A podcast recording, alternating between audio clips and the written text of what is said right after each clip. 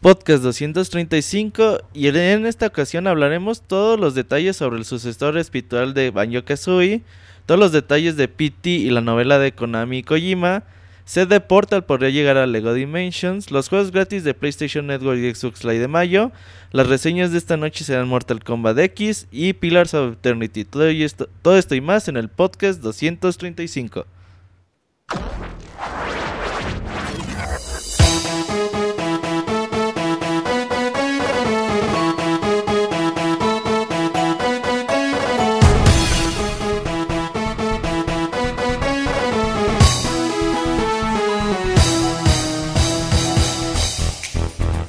Llegado el momento de hablar de videojuegos.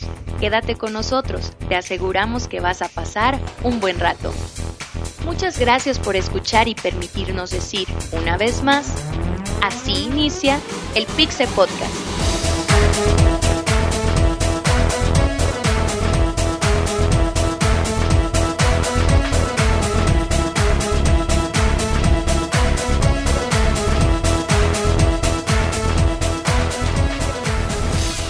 Comenzamos.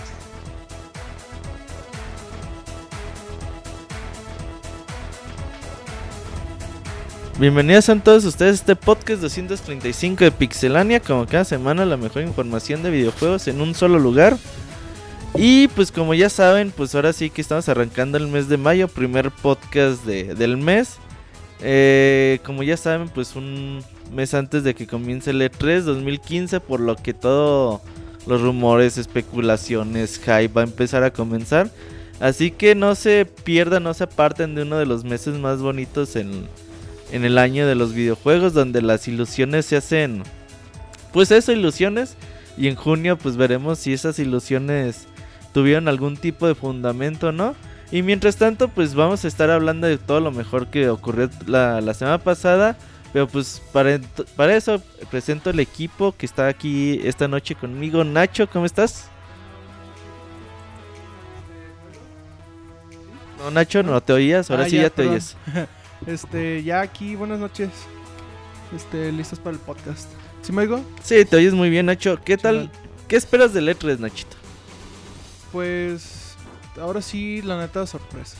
O sea, no, o sea, cosas más allá de los rumores.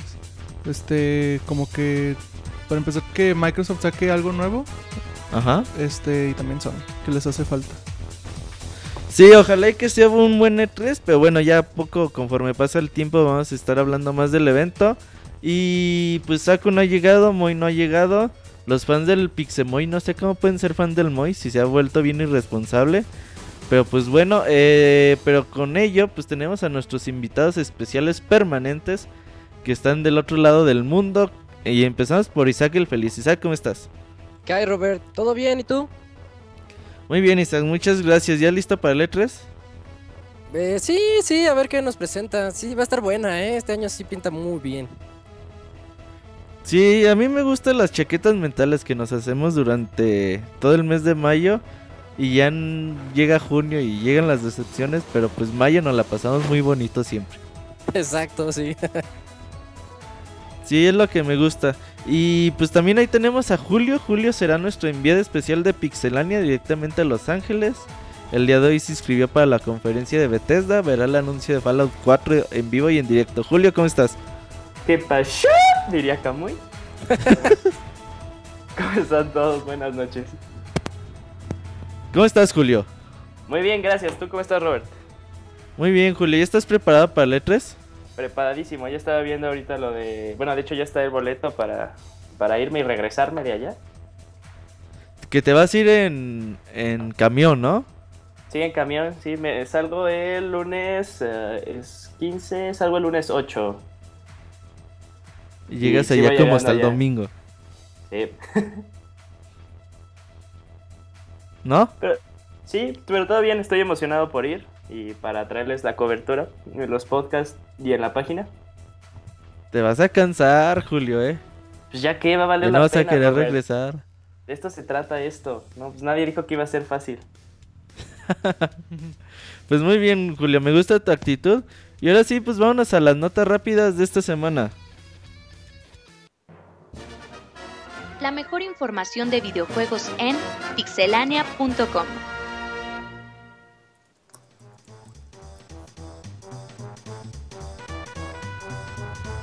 Nota rápida, la mejor información de la semana pasada en chinga. Nachito, ¿qué nos traes? Que el PlayStation 4 ya ha vendido 22.3 millones de consolas. Este, sí, como ya se vio desde su lanzamiento al final de 2013 hasta ahorita, este, ya se, ya no hay lugar a dudas de que es un negocio completamente rentable. Sí, que les va muy bien a las consolas de nueva generación, la Xbox One y Play 4. Y aunque mucha gente le critique la escasez de juegos, Isaac, ¿qué nos traes? Eh, pues que el Capcom Pro Tour va a regresar al EGX del 2015 y va a repartirse un premio de hasta 2.000 libras. Eso es, esto es muy interesante porque van a llegar 15 de los 32 mejores jugadores de Ultra Street Fighter 4 a este torneo. Ese torneo es en línea, cabe señalar. Ah, cierto, sí. Ahí para que le entres, Isaac. Estaría bien, ¿eh? Voy a checar cómo se puede entrar a eso y por qué no. Sí, tú puedes hacerlo. Y Julio, ¿qué nos traes tú? Que el jueves, que este jueves 7 de mayo Nintendo va a tener un direct muy colorido porque va a ser el Nintendo Direct de Splatoon. Recordemos que Splatoon va a salir a finales de este mes de mayo.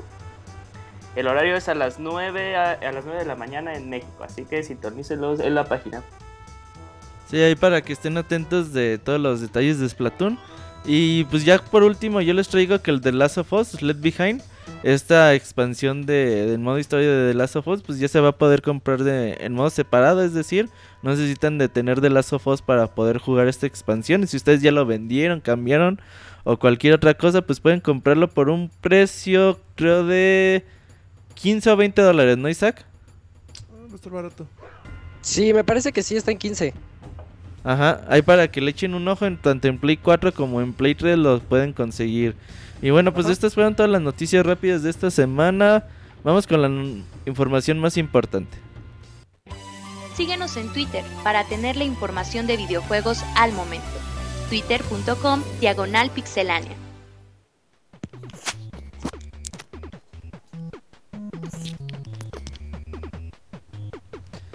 En lo que Julio se toma su yogur, pues nosotros comenzamos con la información más importante de la semana. Ha habido muchos de detalles durante todo, pues sobre todo de videojuegos la, la semana pasada y muchos detalles sobre los amigos. Fíjense, los amigos, los amigos, perdón. Amigos. Fíjense que en, en Japón pues ya va a llegar el amiibo aldeano, lo van a resurtir. Pero este amiibo va a tener algunas diferencias con el original que lanzaron en la primera oleada por allá en noviembre del 2015. Digo, 2014, pues este amiibo tiene algunas diferencias en los ojos, en el cabello. Se ve como un puntito menos de calidad como estaba el original. Pero bueno, pues es buena noticia al menos de que Nintendo en Japón pues haya decidido lanzar eh, más figuritas de, de este aldeano que es uno de los más eh, caros. Creo que es, vale 100 dólares hoy en día. México se puede conseguir por mil pesos. Y que seguramente pues es algo que le falta a la mayoría de los coleccionistas. Otro detalle importante es de que bueno, eh, la semana pasada hubo la fiebre del oro con el Mario Dorado ah, en Liverpool, aquí en México. Y al parecer eh, dicen que el 29 de mayo estará llegando a tiendas de Estados Unidos el Mario, el amigo de Mario Plateado. Hace pues dos, tres meses se filtraron tanto el Mario Dorado como el Mario Plateado. Y el Mario Plateado pues nunca se ha escuchado nada, pero dicen o en el listado de muchas tiendas americanas pues está que el 29 de mayo lo van a comenzar a vender. Así que pues estén atentos si ustedes viven en Estados Unidos o tienen algún familiar allá. Para que pues las preventas no se les escapen. Ya saben que se acaban entre 10, 15 minutos para que estén atentos. De todas las cadenas famosas como Fred Meyer, Target, Best Buy, eh, Walmart. Ahí para que no se les escape. Isaac, ¿tú quieres un Mario plateado? Creo que Isaac no está. ¿Julio? Ya, ya estoy. Vale, Ah, ¿qué decías Isaac? Eh, me preguntabas del Mario plateado. Ah, yo te iba a decir, la gente se puso muy, lo- muy loca con el dorado, ¿no? Ni, ni que se viera ¿Por tan qué? bonito. No sé, a mí no me gustó. Pues es que es dorado, güey, no mames. Es Edición dorado, todo chafa. ¿qué O sea, a querías, que, me, que me lo den bien pintado. Tú, Julio, tú compraste como 300, ¿no? Sí, pero tú me superaste por el doble, tú compraste 600. Y luego para tu mala suerte te dijeron, no, chavo, nada más te vamos a dar uno. Y no me han reembolsado el dinero, güey, es lo que más me ha dolido. Pues también no te van a reembolsar lo de, lo de 599 Marios Dorados, espérate. Sí, di, no mames, yo, yo la verdad, pues estoy como que hay algo preocupado que no me regresen mi dinero. Compré ocho amigos dorados de Mario. La verdad no fue por gandalla, eh, fue porque el sistema de Liverpool pues me decía que pago rechazado por el banco. Entonces pues yo he tratado de hacer mis compras. Primero le puse eh, tres y luego cinco, luego uno, así hasta que pues funcionara de alguna manera. Pero no, eh, ya después me las compras decías que sí fueron hechas. Entonces dije, no mames, ¿y ahora qué voy a hacer con ocho amigos dorados? Pero en Liverpool ya dijeron que nada más me van a mandar uno. Sí, eh, lo hicieron como para cumplir con la demanda que se hizo. Pues en la, en la semana salió el jueves, ¿verdad? Jueves 30. Sí, fue jueves 30. Y pues yo nunca había visto cómo se había cómo se había puesto la ciudad. Pues había colas, gente formada desde muy temprano fuera de Liverpool para que abrieran. Y pues toda la gente que entró a ese, a ese día, en ese día, pues eran personas que iban por su amigo dorado. La cosa está poniendo muy, muy chistosa. Que llevaste hasta tu abuelita, ¿no, Julio? No, no, para nada, pero sí. Eh, escuché en los grupos de Facebook de, de amigos que hasta habían personas que habían metido a sus abuelitas, a sus ¿Al hermanitos chiquitos para que tuvieran a su amigo dorado. Sí, como no, fíjense que ya llegó Moy. Moy, ¿cómo estás? Ah, sí. Bien guapo. Llegando con autogoles, ¿verdad? Pinche Moy. Eres un Aragán. Pero bueno, lo- tus fans ya están prendiendo otra vez el, el podcast. Para claro, que lo pues escuchen. oye, o ya hay Repix se reseña, ¿cómo nos lo vamos a perder? Fíjate que tus fans son medios chafas, Moy. ¿Por qué? Porque son fanáticos de alguien que no viene. Ah, no te creas, sí vengo. No Es como como- si alguien fuera fan de...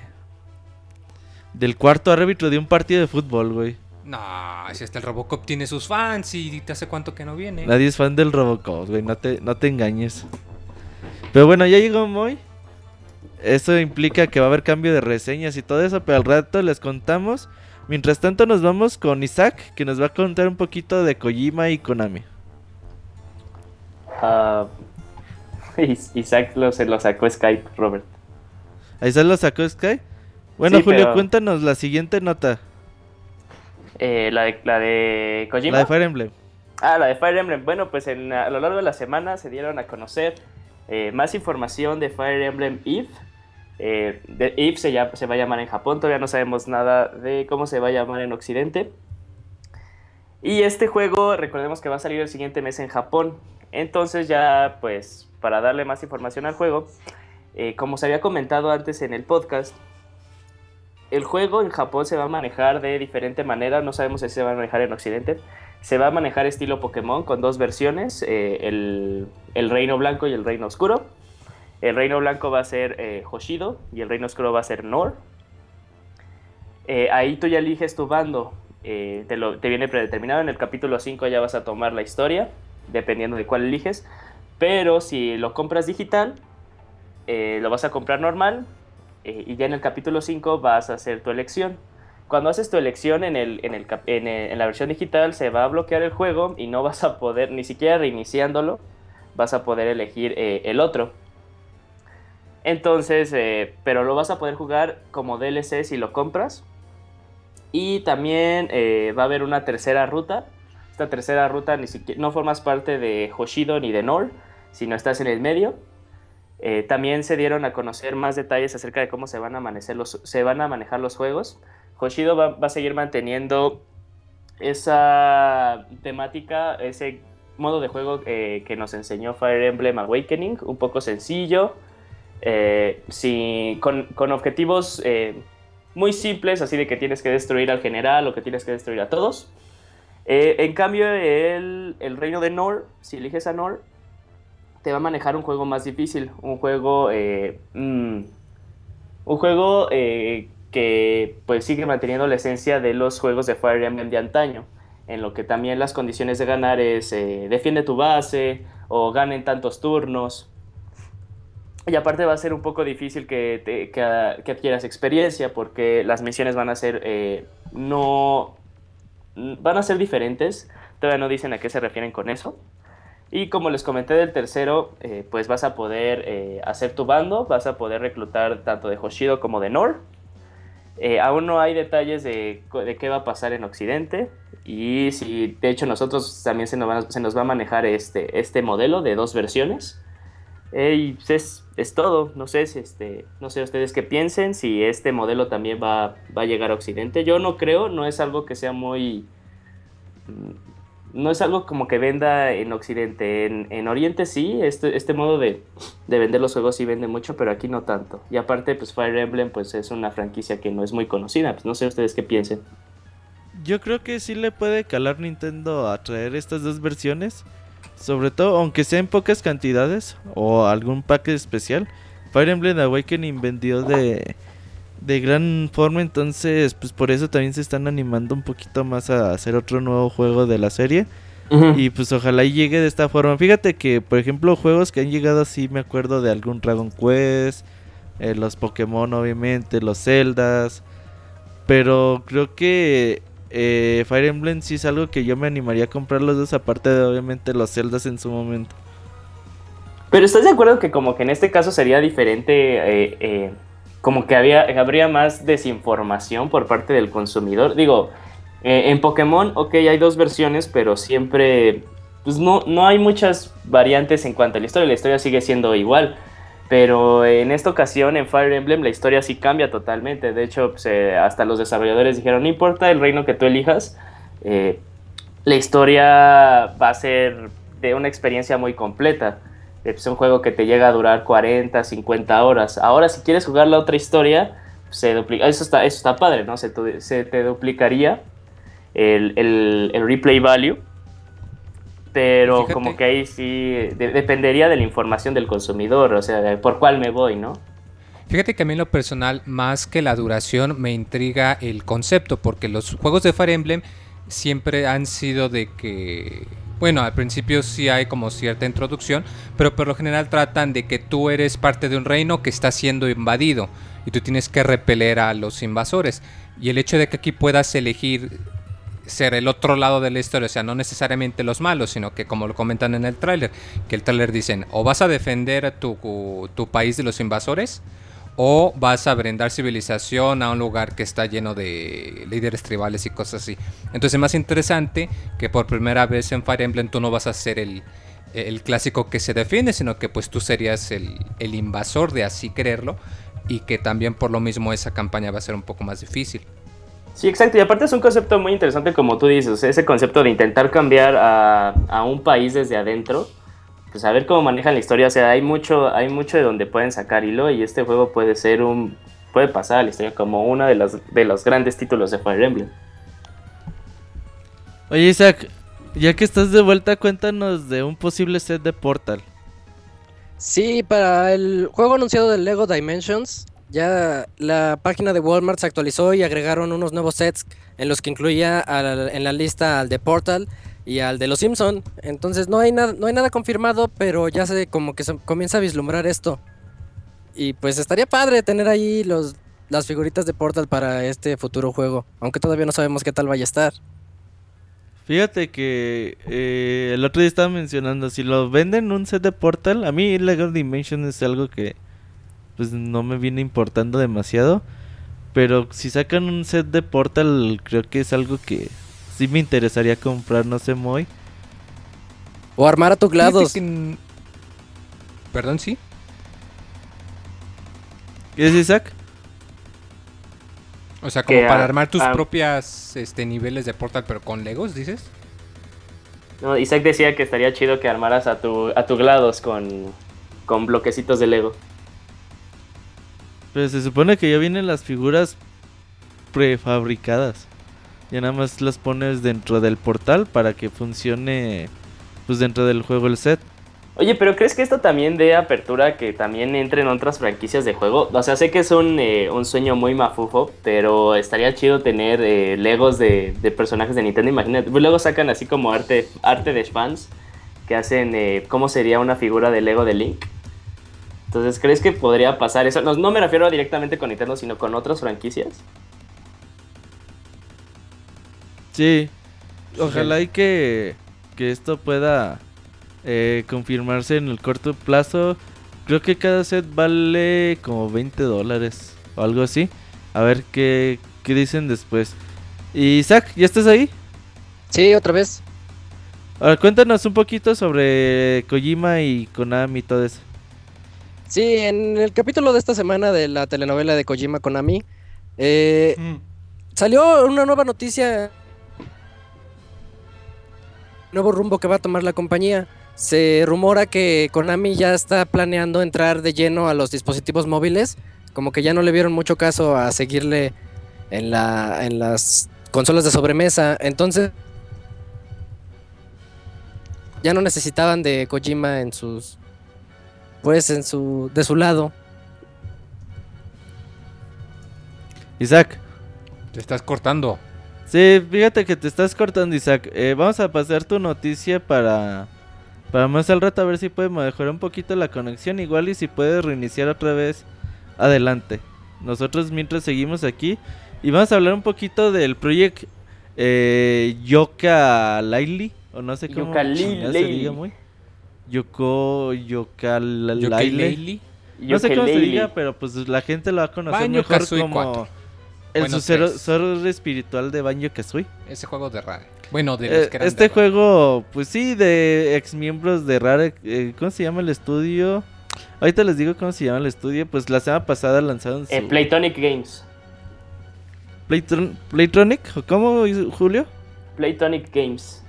Sí, cierto. Eh, la semana pasada, pues, bueno, este es un juego que ya se viene hablando desde hace meses y meses. Pero pues era puro como eh, teaser, previos para que cuando lanzaran su Kickstarter, pues todo el mundo estuviera ahí como que enterado muy. La semana pasada lo lanzaron. Pedían 175 mil libras para poder completar, bueno, para poder financiar el juego. Y pues yo entré como a las 4 horas de que abrieron el Kickstarter y ya estaba alcanzada esa meta y superada. Ya Se tenían cancel- como 260 mil libras recaudadas. Entonces pues ya ellos pues les queda como 40 días más o menos de Kickstarter. Van a recaudar mucho dinero. Eh, me llama la atención que haya gente que esté interesada sobre todo en este proyecto. Banjo Kazooie no fue, pues, en especial un juego muy popular en Nintendo 64. Todo su público, pero no sabía que podía recaudar este tipo de juegos tanto dinero en Kickstarter. Y pues, ¿tú cómo lo viste, Moy? ¿Has visto algún video o algo sobre Sí, el del gachazo muy grande, del estilo acá, tipo. Sí, pues tipo luego, luego se ve pues el homenaje, el fusil, como quieras verle. Sí se ve, pues obviamente los detalles de que de Baño Kazooie los dos personajes, uno en la espalda del otro. Entonces, pues ojalá y conforme vaya pasando el juego o los días, pues conozcamos un poquito más del juego. Dicen que van a estar presentes en el E3. Entonces, esa es buena señal. Seguramente durante el evento conoceremos más de este título. Y mientras, pues, eh, pues les voy a contar una noticia muy triste, muy. Fíjate que hace dos o tres semanas habíamos comentado el posible retraso de Dead Island 2. Ujú. Pues ya se confirmó. El juego se pasa para hasta 2016. Ellos dicen que quieren eh, cumplir o eh, satisfacer las expectativas que habían hecho los fans. Recordemos que este juego se presentó en el E3 del 2014 en un tráiler bastante entretenido, muy. No sé si te acuerdas del tráiler. Aquel ya Sí, persona que va que iba corriendo haciendo ejercicio y conforme va pasando, pues todo se va yendo a la chingada. Un tráiler bastante ingenioso, algo que ya viene siendo costumbre en la franquicia de Island. Entonces, pues hay que esperar para el 2016. Hay que esperar alguna ventana de lanzamiento. A ver qué nos pueden decir después. Y en el E3 seguramente conoceremos más detalles de este juego. Pero Moy, tú estás muy emocionada porque va a haber una conferencia para ti en el E E3. Fíjate que eso está muy raro, porque por lo general, o ya tradicionalmente el E3 pues es todo de consolas, ¿no? Para la PC pues ya hay otros eventos que de hecho ya hemos cubierto y mencionado, como la, la GDC o, o también los eventos estos que hace Valve, la BlizzCon, por ejemplo, para Blizzard, o también la QuakeCon para Tesla. Y, pues esto sí sacó, sacó mucho de onda. Eh, pero pues se hizo el anuncio. De hecho, es como una especie de, de joint venture entre un par de compañías. Entre ellas, pues. Creo que se me hace hasta cierto punto algo muy obvio. Es que es este el sitio de PC Gamer. Pero también en conjunción con eh, Blizzard Entertainment, con Cloud Imperium, con Tripwire y con pues el, el señor Cliff Bisinski. Ellos van a tener su evento que va a comenzar a las 7 pm el martes 16 de junio y que va a durar unas 3 horas. Corrígeme si me equivoco, pero ¿qué no las conferencias del E3 son lunes, miércoles y viernes? Digo, lunes, martes y miércoles. No, bueno, es que ya, por ejemplo, el año pasado en el E3 hubo conferencias prácticamente... Sí, pero me refiero a que ya ves que tradicionalmente un día era para Tradicionalmente son Nintendo. los lunes y el martes.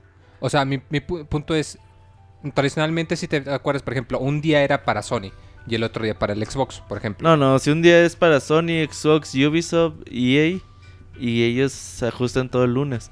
Y ya el martes se va para Nintendo. Ah, ok. Sí, porque tenía pendiente de que fuesen a como encimar, que Encima. este evento fuese al mismo tiempo que la conferencia de EA, por ejemplo. No, no, no. De Se hecho, raro. va a ser más o menos al mismo tiempo de la conferencia de Sony Latinoamérica. No le digan a nadie, pero la conferencia de Sony Latinoamérica pues es muy innecesaria. Es algo que te presentan pues muy pocas novedades. Casi casi te dicen que Nada todos no los juegos que te ya. presentamos el día de ayer pues vienen en español latino. Mm. Entonces, pues así como que te hacen fumarte una conferencia de dos horas para que te digan eso, pues sí resulta un poquito tedioso. Y esta conferencia dices que es a las 7 de la, ma- 7 de la noche, tiempo del Pacífico. Así que, pues va a ser como a las 9 de la noche, tiempo del centro de México. Seguramente pues, será en horas de podcast, muy. Así que ahí estaremos con un ojo al gato y otro al garabato a ver qué dicen. Como tú dices, pues el E3 es eh, comúnmente para consolas, pero creo que sí le hace falta muy que el, P- que el PC tenga su espacio en el E3. eh, porque pues, sin duda es el evento más importante de videojuegos y tienen que tener ahí presencia. Y qué bueno que hagan fuerza estas compañías. Ojalá y que para el próximo año pues más y más empresas puedan sumarse a este esfuerzo, ¿no, Nachito? Sí, o sea, bajo todo esto, o sea, todas las conferencias que han estado anunciando, ya las que mencionaron, no sé si ya mencionaron que también Square va a tener la suya. Sí, Square va- la semana pasada. Ajá. O sea, y que, pues sí, las típicas, las de EA, las de Ubisoft. O sea, nada más hace emocionarme. Hace, tiempo- hace tiempo que no me emocionaba así por un E3, neta. Este, como te digo, o sea, que me sorprendan. O sea, si Square Enix está haciendo una conferencia, espero que sea para enseñar algo más que lo que estamos esperando, que son Kingdom Hearts y el Final 15, que, no sé, den como un extra, ¿no? Es lo que estoy esperando. Lo mismo para la de la de EA. O sea que ya como quiera, pues ya sabemos, ya tenemos una idea de qué van a presentar, ¿no? O sea, lo único que quiero es este algo más. La- es lo va a ser mi insistencia para este 3, o sea, porque por lo general ha sido los últimos tres años, al menos para mí, que los E3 pues o sea, ya te lo sabes, ¿no? O sea, incluso antes de que sucedan, Ujú. ya sabes qué van a mostrar. Ese Nacho convirtió la, la conferencia de PC muy en la de Square Enix. Ah, sí, cierto. Muy mal hecho. yo voy a hablar de la de Square Enix eso. y no me importa la de PC en lo más mínimo. Oye, en realidad, no. Sí, sí, ya estoy aquí. Ya estás ahí. Danos en dos minutos, eh, retoma tu nota de Kojima, ¿no? Porfa. Va, de volada. Eh, lo que pasó con Kojima es que ya sabemos de, de semana a semana que se está actualizando esta noticia de que Konami al parecer ya lo corrió. Y ahorita el rumor indica que la razón por la que tuvieron estas diferencias Konami y Kojima fue porque Konami ya se va a adentrar a los dispositivos móviles. Se dieron cuenta de que la parte de Kojima Productions eh, representaría un gasto mayor y entonces pueden dejar ese estudio de lado para poder hacer pues lo, lo que ya se viene haciendo una tendencia en la industria, ¿no? Hacer mm, juegos para dispositivos móviles, aplicaciones, etcétera, con sueldos más bajos y además que supuestamente o posiblemente pueden generar ganancias mayores para la compañía. Pues la verdad, quién sabe lo que haya pasado con Konami y Kojima. Mucha gente dice, ¿por qué Konami no sale a decir qué es lo que realmente pasó? Pues es que tienen un juego a lanzarse en septiembre y como Sí. que no van a enfocar sus esfuerzos en estarse mentando la madre públicamente y pues dejar la promoción de juego a un lado. Obviamente tiene que haber pues una mínima comunión entre compañía y director de videojuego para que las cosas salgan bien. Eh, Metal Gear Solid 5 es un proyecto que va a definir mucho el futuro de Konami en los próximos años, así que pues obviamente hasta finales de año vamos a empezar a conocer un poquito más al respecto de qué fue lo que realmente pasó. Oye Julio, Mande. cuéntanos los juegos gratis que hay este mes para PlayStation Network, ¿no? Sí, ok, sabemos que como cada inicio de mes, eh, Playsta- la PlayStation Store, para los que son usuarios PlayStation, PlayStation Network Plus, eh, sacan juegos gratis y entonces aquí yo les voy a decir cuáles son para las consolas de PlayStation 4, PlayStation 3 y PlayStation Vita. El primero tenemos Guacamole Super Turbo Championship Edition para PlayStation 4. eh, Either One de PlayStation 4. The Unfinished Swan para PlayStation 4, PlayStation 3 y PlayStation Vita. Raise the Sun, PlayStation 4, PlayStation 3 y PlayStation Vita. Honokum, PlayStation 4, PlayStation 3, PlayStation Vita. Y Murasaki Baby para PlayStation Vita. Entonces, estos son los juegos gratis que tiene, bueno, gratis entre comillas, que tiene la PSN para ustedes este mes de mayo. Fíjate que mucha gente se estaba quejando que otra vez estuvieron regalando Guacamole. Bueno, lo regalaron la vez pasada para Play 3 y ahora que lo regalan para Play 4, pues mucha gente dice, no mames, pues es que me están regalando lo mismo, pero en diferentes versiones. Pero Murakasa, Murakasi y Murasaki. Murasaki Baby Isaac, ¿no lo tienes tú? No, ese todavía no lo he jugado, así que ya al fin lo voy a tener. Qué chafa eres, güey. Es uno de los mejores juegos de Sí. PlayStation Vita, ¿eh? Sí, sí sabía. De los cinco Pero también sabía que un día le iban a dar. El Honokun también es buen juego, ahí para que le echen un ojo de un Finish Run.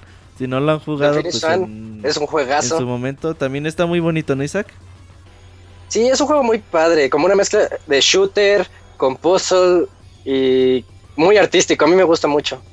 Sí, está entretenido, se lo avientan en cuatro horas. Y pues ya nada más, Isaac, tú cuéntanos los juegos gratis de eh, Xbox Live. Eh, sí, permíteme. Es. Es que, es que andaba con, la- con lo de PT y me la cambiaste. Muy bien, los juegos gratis de mayo para Xbox Live Gold son Castle Storm, Mafia 2 y Fórmula 1 2013. Cada uno, eh, los primeros dos saldrán el, primero de mayo, es decir, ya. Y el, FIF el Fórmula 1 va a salir en mayo 16. Fíjate que este año, bueno, este mes sí estuvo medio pobrecito en, De los dos lados. Live, La verdad que el Castle Stone es un juego bastante medianito. Mafia 2, pues es un juego que no superó las expectativas. Pero puede ser un juego de regular a bueno para que lo jueguen. Y Fórmula 1 2013, pues dicen, no mames, ya con nomás verle el número te da flojera jugarlo, ¿no, Isaac? Eh, sí, ver, ver que ya es de hace dos años y además es Fórmula 1, pues no. Y Mafia 2 a mí, fí- fíjate que sí me gustó. Ya no es un sandbox tan forzado como el primero. Y pues aunque sea bastante lineal, está es un juego decente de, pues obviamente de mafiosos. Juego de 2010, me acuerdo que el Robocop lo reseñó. Ahí para que le echen un ojo. Y Moy nos trae la polémica de la semana. Los eSports en canales de deportes como ESPN. Pues sí, esto que es un poco extraño, eh, en el sentido de que pues ya no no es como antes de que pues no se nos podía ocurrir ver eh, partidos de partidos bueno partidas de, juegos de este estilo de hecho recuerdo mucho la BlizzCon de creo hace dos años que tú podías comprar tu ticket virtual y podías verla en DirecTV y podías ver el torneo de, de Hearthstone y el torneo de StarCraft y lo podías ver en, en DirecTV si vivías en Estados Unidos o en Canadá o por el stream, lo cual pues sí sacó de onda. Y de hecho sí recuerdo que he visto también algunos anuncios por ESPN de que van a pasar algunos tipos de estos eventos. Y pues un locutor muy famoso dice que si lo obligan a cubrir esto, pues que él se va a, a retirar. Eh, pues el señor Colin Colbert, él cubre deportes para ESPN Radio y ESPN U. Y pues está eh, claro de que pues él dice que estos no son no son pues deportes en realidad y que si en algún momento lo quieren forzar a, a cubrir esto, pues que se va a retirar, ¿no? Lo cual pues... eh, no sé, como que... chido. O sea, no, no digo que por un lado... No, no, no creo que en realidad se pueda justificar que decir que los esports tengan la misma validez que un deporte físico, porque está el enfoque de todo eso de, no, es que los deportes tienen que ser de actividad física, etcétera, etcétera. Pero por el otro lado, pues esto va a acabar pasando, ¿no? O sea, la pregunta no es si va a pasar o no, o sea, la pregunta es qué tan rápido llega a avanzar. Pues es que, bueno, está... La polémica surgió porque mucha gente, sobre todo los que juegan videojuegos, pues se enojaron, ¿no? Dijeron, oye, güey, pues como que no lo quieres cubrir, pues es tu chamba, ¿no? Tú tienes como profesional, pues tienes que hacer lo que tu empresa te diga en su momento, ¿no? Pero tú también como, imagínate, muy que tú entras a una empresa a trabajar de una cosa y después de 20, 25 años, pues cambias totalmente el concepto y te digan, no, muy, ahora tú vas a hacer esto pues tú también tienes derecho a decir, pues sabes que la verdad no me interesa eh, trabajar de esta forma y pues yo me voy, ¿no? Pues sí, o sea, de hecho ahí se podría hacer al revés, ahí viendo como la compañía te dice, ok, las cos- los tiempos cambian, ahora hacemos esto, y pues sí, o sea, si no te adaptas, pues vas para afuera. Es como, muy, si Pixelania el día de mañana se dedicara a los espectáculos y te dijéramos, tenemos que hablar de la novela de la semana, muy. Pues sí, o ¿Tú qué me dirías? Pues ni modo, tengo que aprender a ver novelas o me voy, pero pues... No, no, sea, pero ¿qué dirías? ¿Sí ¿Cómo o no? qué? O sea, ¿me quedo a hablar de novelas o me voy? Ah, no, yo me voy, güey. ¿Tú, Nachito? No, también me iba. Si fueran novelas de Televisa, sí me la. Sí, güey, pues ¿qué, querías? ¿Novelas venezolanas o qué chingas? No sé. ¿Colombianas, güey, o qué? No, dice, no, pero es- igual sí me iba, o sea. Pero no es lo. O sea, pienso que no es lo mismo, ¿no? O sea. Pues es parecido, güey, pues es... Pero es parecido y no, se- vamos, o sea, su ejemplo es- se me hace muy exagerado. Porque como quiera en, en ESPN también pasan este torneos de billar, también pasan torneos de boliche. Bueno, el billar y el boliche son considerados como un deporte, güey. pues, Mm, Sí, no, eso sí, pero tienen una pelota, pero o sea, si te fijas, en realidad no tienes que estar entrenando para ni para el billar ni para el boliche como Ah, ¿cómo no, güey? ¿Cómo no? Ah, pero no es el mismo entrenamiento. Sí, sí se tiene que entrenar físico que hace un futbolista o un beisbolista. O sea, va, sí hay que entrenar, pero este para hacer este, para jugar billar o boliche, pero es a mí se me hace comparable al entrenamiento que tienen que hacer esas personas como con el que tiene que hacer un concursante de ah, Ajedrez. pues, de Street, ajá, o de Street Fighter. Es más, hasta el, el chingado ajedrez lo pasan en ESPN de repente. Yo tengo años de no ver un torneo de ajedrez en la tele. ¿Tú, Isaac, qué opinas? Se ponen buenos. Eh, yo, yo creo, yo estoy con Nacho en esto de que como que los eSports no deberían estar tan considerados como sports, pero si una cadena tan grande como lo es ESPN ya se digna a transmitir torneos de Texas, Texas Hold'em, de Exacto. póker y de esos llamados deportes mentales, entonces pues ya le veo más deporte a los juegos a veces que a, es- que a los deportes mentales, por así llamarlos. Totalmente. Oye, Isaac, Entonces, si como se moral. cambiara las novelas, ¿tú te quedas o te vas? A ver, otra vez. Si Pixelania se cambiara a cubrir novelas, ¿tú te quedas o te vas? Pues ya estamos cubriendo lo de Kojima, ¿no? Pues sí, casi casi. Y aquí andamos. ¿Tú, Julio? Mm, Yo que lo de la- ¿qué? Las ¿Mi de las punto de novelas. vista o lo de las telenovelas? ambas, ambas. ¿Ambas?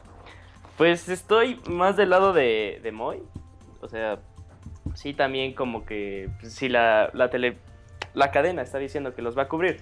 Porque aparte, estos esports que son muy grandes como los de Dota o estos juegos, pues llegan a cubrir, llegan a llenar estadios muy grandes. Entonces no me parece nada loco que una cadena como ESPN quiera capitalizar el momento que están teniendo estos juegos para transmitirlos y así tener muchas más audiencias. Entonces lo están pensando como negocio. Eh, sí me parece algo... eh, es- está en su derecho el señor, así de, pues es que a mí no me parece y si yo no lo quiero cubrir, pues ahí también está la puerta, ¿no? Pues que se vaya. Y en cambio así de mi postura de que si yo pienso que los esports son deportes, pues eh, requieren cierta, más bien requieren eh, algunos mucha habilidad de, concentración, de, observación, O sea, so- son, son un deporte en su rama, tampoco vas a, vas a estar comparando eh, estos esports con, con la demanda física que puede hacer un futbolista, un jugador de americano o uno de básquetbol. Pero en su, en su rama, en su rama, en su género, sí, yo sí consideraría los esports deportes. Y de lo de las telenovelas, no, sí me salgo. Eso dicen, cabrones. Ya van a ver. A No, ver pero si aquí-. Se me hace que estaba sondeando el Robert con esa pregunta. Estaba haciendo sondeo. Sí, no, aparte, sí. Pues depende, ¿me vas a dejar entrevistar al amado? ¿Al amado? ¿A quién? A las, este, a las tetonas de Televisa. Las tetonas. ¿Cómo? Tetonas. Nacho, esas palabras no se dicen en el podcast de Ay, aquí. Estoy viendo del que habla de películas de ficheras, ¿verdad? Te vamos a dejar entrevistar a los primeros actores, güey. En Ahí a vivo, señores. No, pero, de- pero de- también, de este, si es hacia donde se mueve el, el mercado, pues no, o sea, como una respuesta de decir, no, no me, no me animo, pues sí es algo, es algo chava de parte de la persona, ¿no? Pues claro que te adaptas y, y, pues, hacia donde se mueve tu público tienes que seguir. No los puedes obligar a que, a que ellos eh, consuman de una cosa si, si ves que el estudio te dice que ellos están consumiendo de otra cosa. Yo, Si no, pues el proyecto yo- muere. Yo aquí tengo una opinión sobre lo que dijo el locutor en específico, porque ESPN tiene locutores eh, particulares para, para cualquier deporte. No es lo mismo ver el americano que ver el fútbol o ver los de cuando ves el billar, por ejemplo. Son locutores diferentes. El tenis, profesionales en cada uno de esos ramos. Entonces sí sería bastante ofensivo que agarraras a... ¿Cómo se llama? Lalo, Lalo Virela.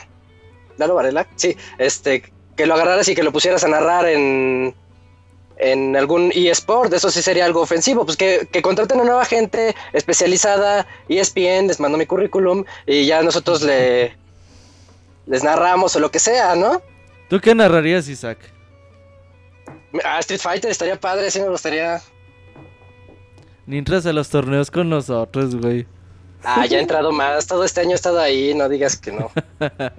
Ahora sí, Julio, vámonos en chinga porque tenemos eh, ya el tiempo encima. Dinos cuándo es la conferencia de EA en el E E3. Es el 15 de junio a las 3 de la tarde, horario México. Muy bien, continuemos.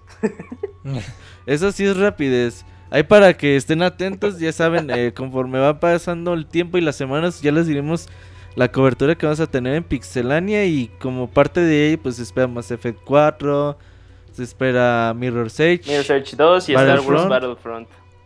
y puede ser y alguna posibilidad para el nuevo juego de Star Wars hecho por Visceral Games, aunque no hay muchas esperanzas de eso todavía.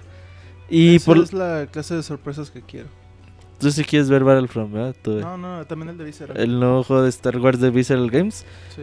por Yo el lo que no quiero escrito es por ver- la eh, pues valga la redundancia escritora de Uncharted a ver qué tal y bueno ya nada más como un detalle extra Mighty Number 9 aquel juego que Inafune pues le dieron 4 millones de dólares para que lo hiciera y luego pues siguió pidiendo cooperacha dijo no me alcanza él pedía 200 mil dólares y le dieron 4 millones de dólares y todavía no le alcanzaba muy Pues sí, de hecho esa es la noticia de que pues eh, ya está haciendo que sus tratos para sus caricaturas y toda la cosa. Y bueno, ya dijo que ya tiene su fecha de, de lanzamiento, que de hecho va a tener incluso una versión física, lo cual, no sé, se me hace un poco raro. tú odias lo, todo lo físico muy No, no, es que se me hace raro que para un juego tan pequeño necesite una versión física. güey yo la neta yo sí me compraría la versión física ¿Y por qué no apoyaste en el Kickstarter? Por Chinga, chafa. ¿por qué, güey? Pues voy a apoyar comprando el juego, güey. Por eso, ¿y por qué no apoyaste en el Kickstarter Es para la versión física? Ah, Había versión, pero versión Sí. física de PC. No, había Por la misma razón, yo creo que tú te esperas a que salgan baratos en Steam. No, Yo no, no, no, pero no, aquí es otro detalle. Salió una versión, pero era la, no era versión física, mo, era una pinche caja nada más, güey. Con un código de Steam. Ah, ok, aquí estás hablando de versión ya Aquí es cartucho. una versión en disco, güey, como... Era una versión así como si fuera una versión de NES, güey, una cajita de NES. Ya, ya sé lo que dices, pero no. Eh, y lo chido que va a estar pues para todas las consolas, Xbox One, Play 4, PC, Mac, Linux, Wii U y Xbox 360 y Play 3. Van a Y estar las, después las a versiones Nintendo 3DS ahí físicas hechas por Koch Media. Valen 29.99 cada versión física y creo que el juego standalone vale 20 dolaritos. Y sea, ¿te lo vas a comprar tú que eres fanático de Inafune? Sí, sí me lo voy a comprar. También es- pienso lo mismo que Moy, que no debería salir, pero si veo la versión física estaría muy padre tenerla. Pinche amargado también, güey. Mejor cuéntanos los detalles del Season Pass de Batman Arkham Knight.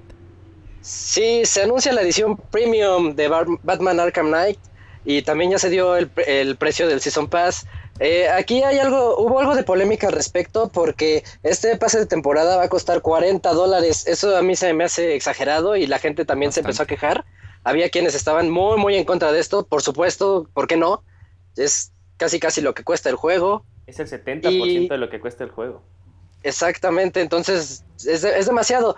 Por otro lado, incluye los seis meses de contenido adicional que van a salir posteriormente. Van a ser nuevos skins, nuevos retos, nuevos personajes y además misiones para la historia principal. Así que puede ser que valga la pena, pero eh, yo en lo particular no soy partidario de los Season Pass porque nunca sabes si van a salir cosas buenas o cosas malas.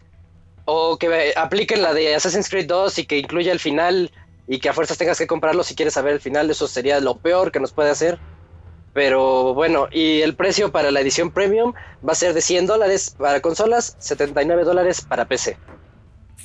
La verdad es que aquí Warner Bros. y Rocksteady sí se pasaron de verga, ¿eh? Eh, super sí se pasaron. 40 dólares por un por el contenido adicional. Pues no mames, es lo que juego jue- es lo que cuesta un juego de Nintendo 3DS AAA o de PlayStation Vita AAA. No, ni triple A, nada más así. Un juego de PS Vita es lo que cuesta. De, Ajá, o de Vita, sí. Ajá. O sea, la neta es exagerado. Bueno, obviamente ya cuando salgan los DLCs y si vemos que tienen un gran contenido y que el juego también está de buen tamaño, pues ya podemos decir, bueno, pues está justificado el precio con lo que cobraron. Pero así de entrada es un precedente muy malo porque eh, va a estar EA y Activision muy atentos y dicen, ah, estos güeyes les funcionó. Pues nosotros en lugar de ya vender nuestro Season Pass en 30 dólares, pues vamos a subirles a 40. que al sí, fin sí. el dólar está barato, ¿no, Julio? Está baratísimo. No, es que se, se, e- el anuncio, como lo, como lo anunciaron, fue el problema. Dijeron 40 dólares para el Season Pass. Y no les decimos qué va a venir. O sea, nada más es "Ah, el unos cuantos skins. Eso es lo malo, que no sepas lo que va a venir. por acá. Y eso fue lo que enojó a muchos. O sea, parece, parecía más una versión pirata y chafa de un Kickstarter. Así de 40 dólares por un Season Pass. Todavía no va a decir qué va a salir. Así que Al menos el Kickstarter meses. te dice que te van a dar, güey. Sí, ah, ah, pero hoy ya salió lo que, lo que iba a venir. Bueno, aún así. Entonces, No, la neta, aún así está bien pasado de verga. es- está pasadísimo de lanza el precio. Imagínate cuánto va a costar en pesos. O sea, ya son 100 dólares, 100 dólares por un juego. Si quieres comprar el Season Pass, porque obvio no es de a fuerza comprar el Season Pass. Ajá, O Pero mejor sí espérate es- un año y compra la versión Game of the Year que trae todo el DLC incluido. y más barata. Ándale, Y más ándale. barata. Sí, pero pues Bueno, tampoco eso es, sí es, es- Game of the Year. tampoco es como que es Batman. opción. Tampoco es Van como a sacar, las últimas tres han sacado su versión Game of the Year. Este va a sacar la suya también. Pero lo sacan como a los dos meses, ¿no? La edición Game of the Year. No, No, sale a los- como al año. Como al año. Pero que no la de Arkham City sí salió como en diciembre. No, A los dos meses. año. Sí, ¿no? La de Ah, Arkham City sí salió, sí se tardan como 7, 8 meses. Se dejan que el primer, la primera versión pues ya muera y ya no tenga popularidad. Y pues te vuelven a vender otra vez el juego. Yo quisiera el Complete Edition o el GOTY de Mario Kart. Pero pues Nintendo no hace eso. Pues nunca ha tenido, nunca había vendido DLCs, güey. Bueno, A ver si ahora sí lo hace. Ojalá y lo haga con Mario Kart. Ese sí se los compraba otra vez. no, Y- man. Pues fíjense que les voy a hablar un poquito de The Witcher 3, un poquito apresurada porque ya estamos esperando la llegada del chavita japonés. No sé si por ahí Isaac o Julio puedan buscarlo por ahí en Skype. Sí, ya está listo. Dice y 10 mientras tanto, pues eh, dicen muy que no van a tener pantallas de carga. Que solamente la primera vez, pero ya cuando tú andes en el mapa vas a tener un mapa totalmente libre sin necesidad de que estés cargando la pantalla. ¿No dijeron cuánto va a tardar en cargar esa primera pantalla? Dijeron que como 55 minutos, Nacho. No, no te creas, güey. Pues es que como lo que hace Grand Theft Auto 5, que se tarda unos minutitos en arrancar y ya luego pues, te, te hace Puede todo ser. más Sí, fluido. eso- porque también eso hacía Naughty Dog con Chart. O sea, si tardaba. Chale, yo creo que en los últimos días de mi Play 3, este, sí se, sí se llegó a tardar como unos 10 minutos, pero pues nunca más volvió a cargar. Sí, ojalá y que, bueno, porque hay muchos juegos que te matan, güey, o cualquier caminas poquito y carga y carga y carga. Y pues dicen los de CD Projekt que no, que The Witcher 3 no será así. Obviamente va a haber sus ex- excepciones cuando te maten o cosas así. Pero pues en general no va a haber pantallas de carga. Y ahora sí, llegamos a la sección más gustada del mundo. La sección del chavita japonés. Vamos a estrenar la cortinilla en esta ocasión. Y ahorita venimos, no se vayan.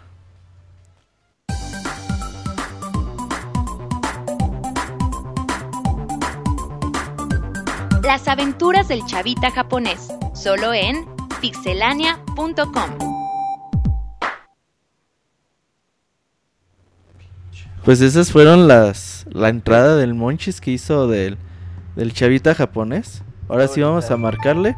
A estar en algún lugar de Tokio haciéndose pendejo. ¿Qué más puede hacer el chavita japonés? Tomando fotos pervertidas. Fíjate que hoy me eché tres horas del podcast del chavita japonés, del Gifucast. Y está bueno. Y está lleno de spoilers, ¿eh? ¿De qué? Ahorita le voy a reclamar. ¿Spoilers de qué? Spoilers de Star Wars, de las películas de Dragon Ball. Como él las ve primero que nadie, güey. Pues nos quiere Ah, sí, apantallar con cierto, que- allá ya salió la película de Dragon Ball. Nos quiere apantallar con todo. Chavita japonés, ¿cómo estás? ¿Qué pedo? Ya Aquí tenemos nomás. tu cortinilla. No sé si la escuchaste, no creo, lo dudo. Pero ya te No, hicimos cortinilla y todo el pedo. Qué bueno, muchas gracias. Las aventuras del chavita japonés. Chavita japonés estaba diciendo que escuché tu podcast, los tres capítulos el día de hoy, los tres programas. Y está lleno de spoilers, chavita, te mamas. Deja tú eso, pues tú que nini eres de aventarte los tres seguidos, ¿eh? Pues es que tres horas de, digo, nueve horas en una oficina hay que escuchar algo, si no uno se vuelve loco, chavita. sí, ya sé, güey. Este, yo por eso siempre acumulo los baúles de los pixeles y los demás para escucharlos como mil horas. Sí, porque si no está cabrón. Por eso yo creo que el Moy haga su propio podcast también para escucharlo en la oficina. Y que Nachito haga uno de cine y de Twinkies fritos. Tú, Ah, pero luego sí, nos quedan mal con los Twinkies fritos y los bikinis. Pues ahora sí, Chavita, eh, ya hicimos tu comercial del podcast del Gifucast, que lo encuentran en Todo. todos lados. Pero tú cuéntanos, ¿qué nos traes para esta semana? Pues fíjate que el buen Camuy nos dejó ahí la petición de que le investigáramos sobre el Game Center CX. Pero pues no especificó bien si era sobre el programa de televisión o sobre el juego. ¿Y por qué no le El- preguntaste? Sí, pues sí pregunté ahí a todos, pero pues nadie, nadie dijo nada. O sea, sí me hizo mención que una empresa lo llevó a Estados Unidos el videojuego.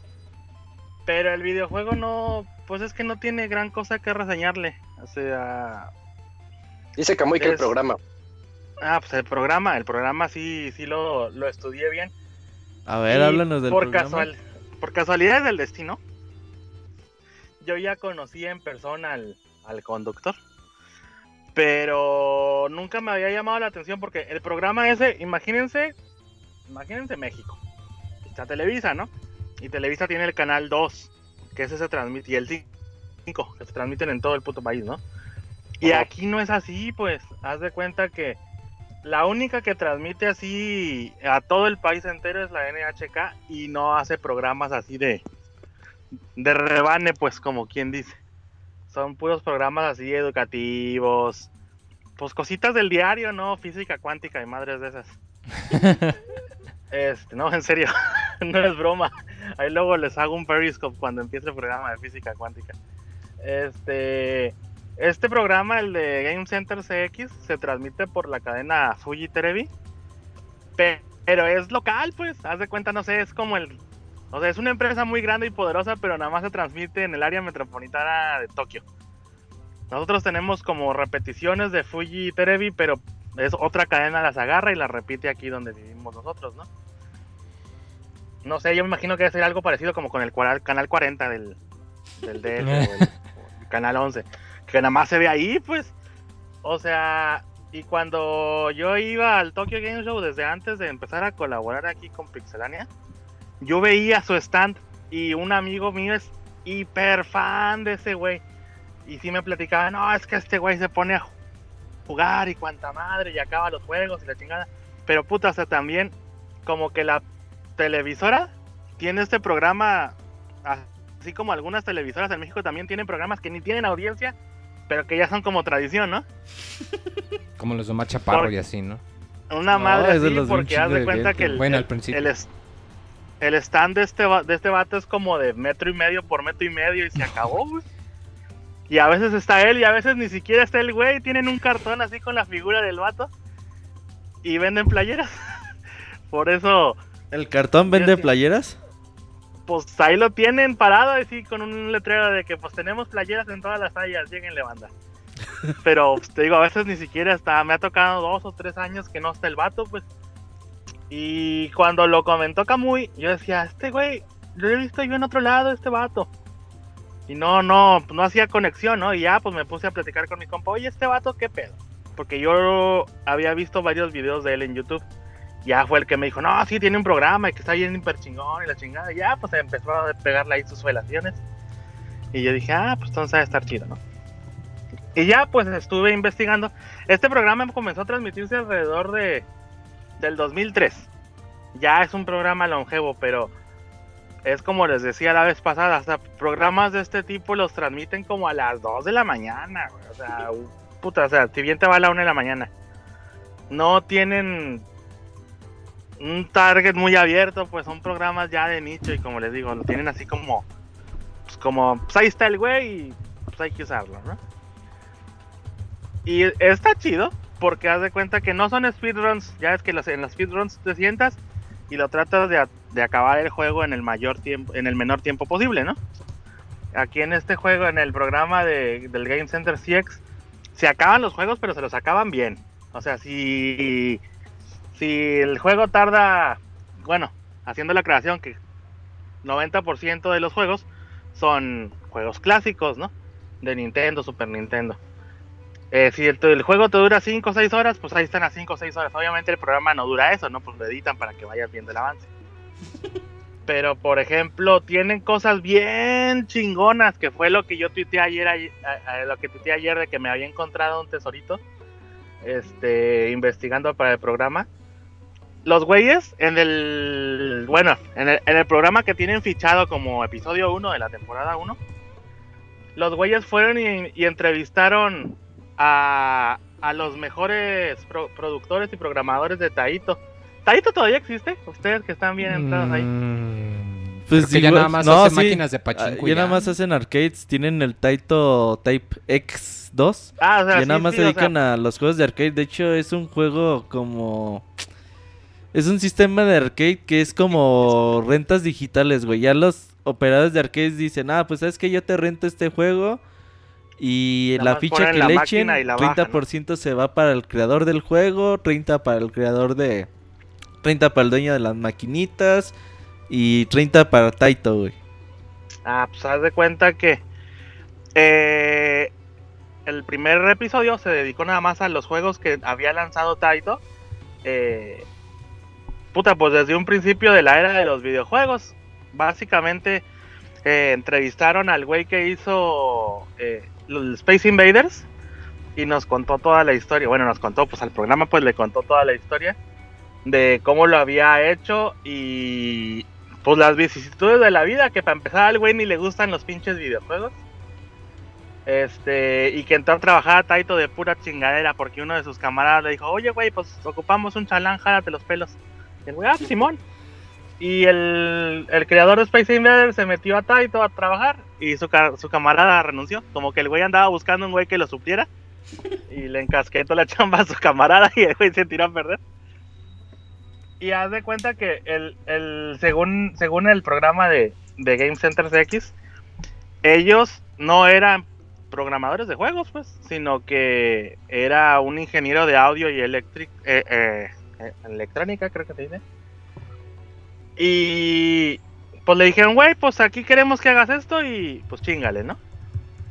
Y en ese entonces ya ves que dentro de los cartuchos venían las tabletas y, y no era una pinche super memoria flash como ahora, pues, sino que pues, a base de circuitos y cautín, pues tú ibas armando todo, ¿no? Y el problema que tuvieron los de Taito fue cuando empezaron a piratearse las, las ideas y los juegos que iban sacando. Porque los mismos piratas iban y les compraban las plaquetas a Taito. Y cuando llegaban las demandas, pues abrían la pinche máquina pirata y la plaqueta base decía Taito también, pues, y ya después no sabían si era pirata o era original, pues. Y traían un, un desmadre. Y ya pues regresando y enfocándonos al, al, al juego, al juego, al programa, el Game Center CX, el, el conductor se llama, o se hace llamar, este, Shinda. Y haz de Oh. cuenta que este vato, para empezar, Game Center CX es una empresa falsa. Que se supone que la, la empresa manda a su técnico a checar los juegos de otras empresas, ¿no? Y con el transcurso de los años hemos ido viendo cómo va subiendo el- de puesto el vato, porque o sea, haz de cuenta que la caracterización del personaje es así un, un- un uniforme de obrero, pues trae pantalón y, y camisa así de, pues, de la friega, pues ya es que en las fábricas usan ropa así como purecita, pues acá para, pues, para que aguante, ¿no? Y el vato, el vato ha ido subiendo de puesto, o sea, conforme estos casi 15 años ha ido subiendo pues casi casi de barrendero y ahorita ya es así como que el casi jefe, o sea, porque pues tampoco no es jefe jefe. Y en todos estos años pues ha ido entrevistando a pues, a muchos productores de videojuegos muy importantes. Y una cosa particular que tiene el programa es que hacen challenge. Que haz de cuenta que buscan el pinche juego más puta difícil que se te ocurra. Y se lo dan a este güey. Y le dicen, pues tienes tantas horas, güey. O sea, el manual dice que te lo acabas en tantas horas y pues chingale, güey. Y esos son los programas especiales. Otra nota que tiene de curiosidad este programa es que sacaron una o dos temporadas para Estados Unidos, exclusivamente para Estados Unidos, en japonés, pero con subtítulos.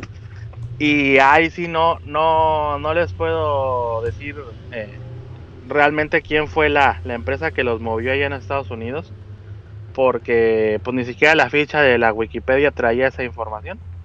Este, pero sí pueden encontrar, por ejemplo, en YouTube ya muchos capturas, bueno, pues programas que lo subieron acá piratescamente de, de los episodios que estuvieron sacando para Estados Unidos.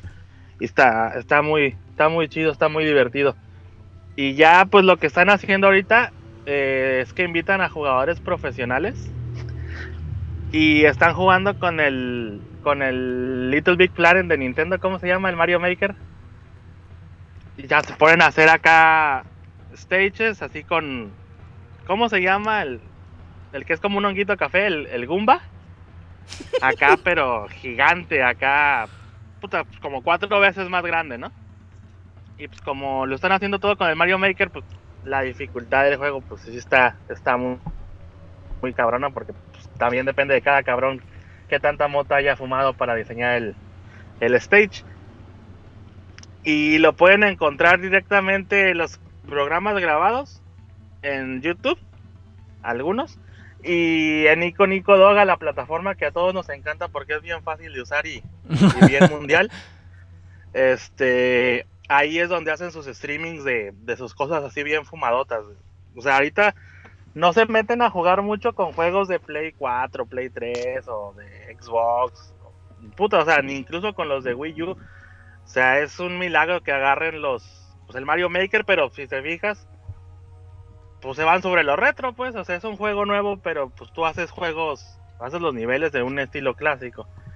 Este, y pues básicamente eso es el, el Game Center CX, un juego ya con casi, como les digo, casi 15 años, transmitiéndose a horas indecentes y pues está divertido, aunque no es para todo público, porque sí, pues sí es de sentarte y nada más ver cómo pasan el juego es editado, pues, o sea, si se lo aventaran las 5 o 6 horas que dura el juego y te gusta el juego, pues sí dirías, ah, mira, yo me atoré aquí, yo me atoré acá, pero al ser editado, pues nada más ves cómo el güey va avanzando, va avanzando, va avanzando. Y hasta que se acaba el juego o se le acaba el tiempo que le dan y no se lo acaba y... Y ya, pues nada más le dicen perdiste, pero no lo golpean ni nada, así como en otros programas japoneses y por eso no está tan chido. ¿Cómo ves? Fíjate, Chavita, que este es un programa como de los que yo sí vería, ¿eh? O sea, todo eso que dices, mencionas de las anécdotas de los desarrolladores y los juegos que, que pasan en el programa, sí es muy interesante para mí, sobre todo. No, sí, sí, sí, o sea, a mí eso es de lo que más me gusta. O sea, sí me ha tocado encontrar varios juegos y...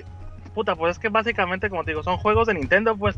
Y pues a nuestra generación, a todos los que somos contemporáneos, pues sí nos pega en la nostalgia, ¿no? De que, ay, mira, el Capulinita o el Ice Climbers y la chingada. Porque, por ejemplo, cuando entrevistaron al güey que hizo Space Invaders, eh, pues le hicieron la típica, a ver, puto, enséñanos a jugar tu juego. Y el vato sí les dijo, es que yo no juego videojuegos, soy bien pinche malo. Y sí, dicho y hecho, o sea, no pasó ni el primer stage y lo mataron a la verga. por eso, o sea, todo ese tipo de acciones sí está chido. Pero por ejemplo tienen otra sección donde ponen juegos muy pinches japoneses como el de controlar un metro. O sea, un metro así de transporte público. Y la dificultad del juego es que te tienes que estacionar así, exacto, pues como si fueras un pinche chofer de metro y te pagaran por hacer eso. O sea, no mames, esas madres ni yo las juego, güey. Esas sí están bien piteras, pero pues a los japoneses les encantan. ¿Cómo la ven? Pues muy bien, Chavita. Fíjate que Julio te quería hacer una petición, Julio. Eh, ah, sí, che, del siguiente mes, de- del tema de la siguiente semana. A ver. Eh, si podrías hablarnos de cómo se vive allá en Japón el fenómeno que es Monster Hunter, pues, porque nada más escuchamos que allá Monster Hunter es una franquicia que vende, pero millones, millones, que hasta allá también tiene sus conciertos sinfónicos. Pero dices que ni te gusta, chavita, o sí. A mí Monster Hunter no es mi máximo, pero sí se los investigo. O sea, es lo que les había dicho, por ejemplo, cuando sacamos el top 10 de Famitsu. Que para Famitsu el top 3 nada más existe, el top 10 nada más existe en Final Fantasy y Dragon Quest. Pero por ejemplo, si vas a las tiendas, así a las tiendas donde va la gente normal a comprar sus chingaderas, pues Dragon Quest siempre está en el top 5, o sea, ni siquiera no te mantiene en el top 10, o sea, siempre está en los primeros tres lugares. Siempre es un Mario, un Yokai Watch, un Pokémon y pues ahorita Zelda que como no se les acabó la imaginación a Nintendo, pues reviven Zeldas antiguos una y otra vez. Pues por eso, pues, te digo, así es. El Monster Hunter, Yokai Watch, eh, algún Mario, algún Zelda, eh, un- algún Dragon Quest. Es básicamente es el top 5, así que pues Simón, yo te yo te investigo investigo más profundamente porque pues aquí me sobran amigos que juegan Dragon Quest. Este se ponen así en ya ves que lo- los últimos juegos del 3DS ya los puedes jugar así en a- hacer equipos en, en, en Wi-Fi y cuanta madre y Sí. atacar atacar juntos. Ah, mis camaradas sí me dicen, cómprate el tuyo, güey, jugamos y jugamos, pero la curva de aprendizaje no es el problema, sino las horas que le tienes que invertir para, para ser un buen cazador.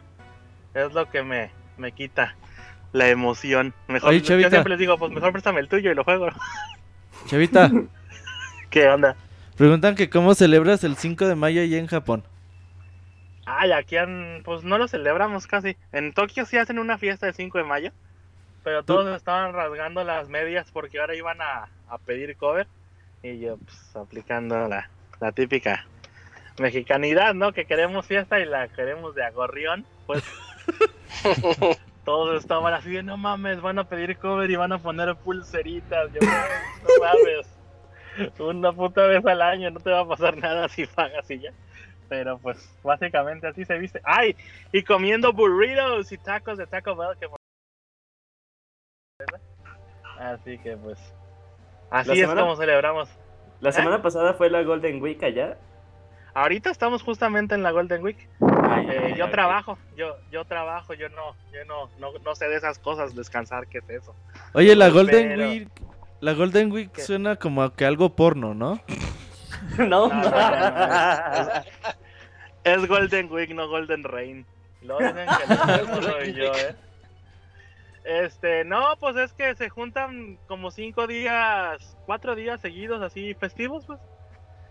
Y pues no las, la gente normal descansa, pues yo uno que es pobre y tiene que trabajar para mantener sus vicios y ya después la familia. Es como eh, Semana Santa. pero de Los allá, vicios ¿no? primero. Sí, sí, sí, exactamente. Yo siempre lo comparo con la Semana Santa.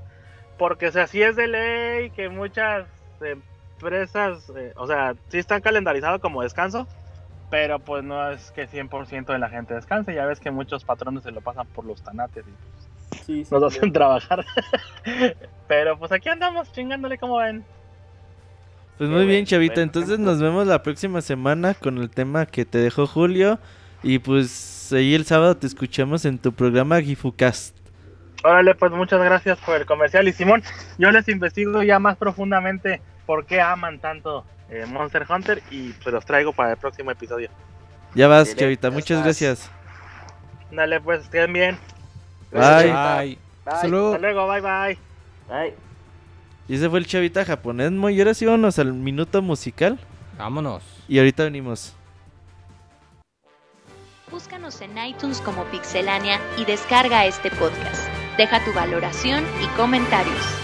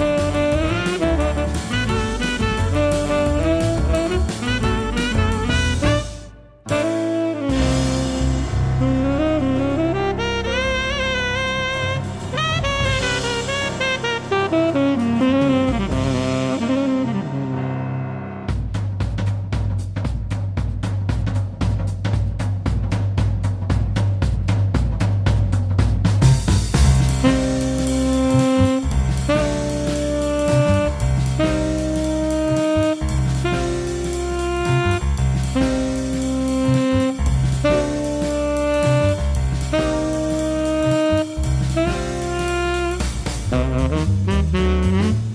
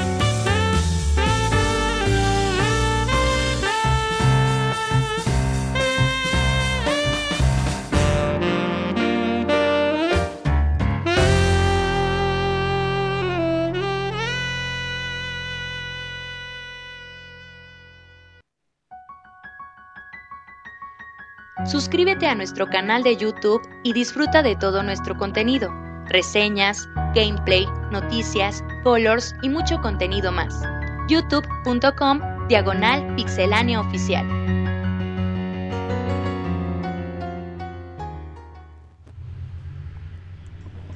Ah, pues qué bonita canción que usamos para el medio tiempo. Mendigo, es que estamos hablando, ¿verdad? Mendigos niveles del perrito de Yoshi's Island eran perros como la fregada. Los niveles extras siempre eran muy difíciles, muy. Como que era tu recompensa. Te esforzaste en conseguir todo, ahora te vamos a hacer sufrir ¿Y más. este juego no se puede emular No. La única manera de jugarlo, en Game Boy Advance? o si son programa embajador. Ey, pero la versión 3DS. de la Game Boy versión de Game Boy Advance, así Ajá. es. La versión de Super no se puede no emular. se puede. Ah, lástima. Pero bueno.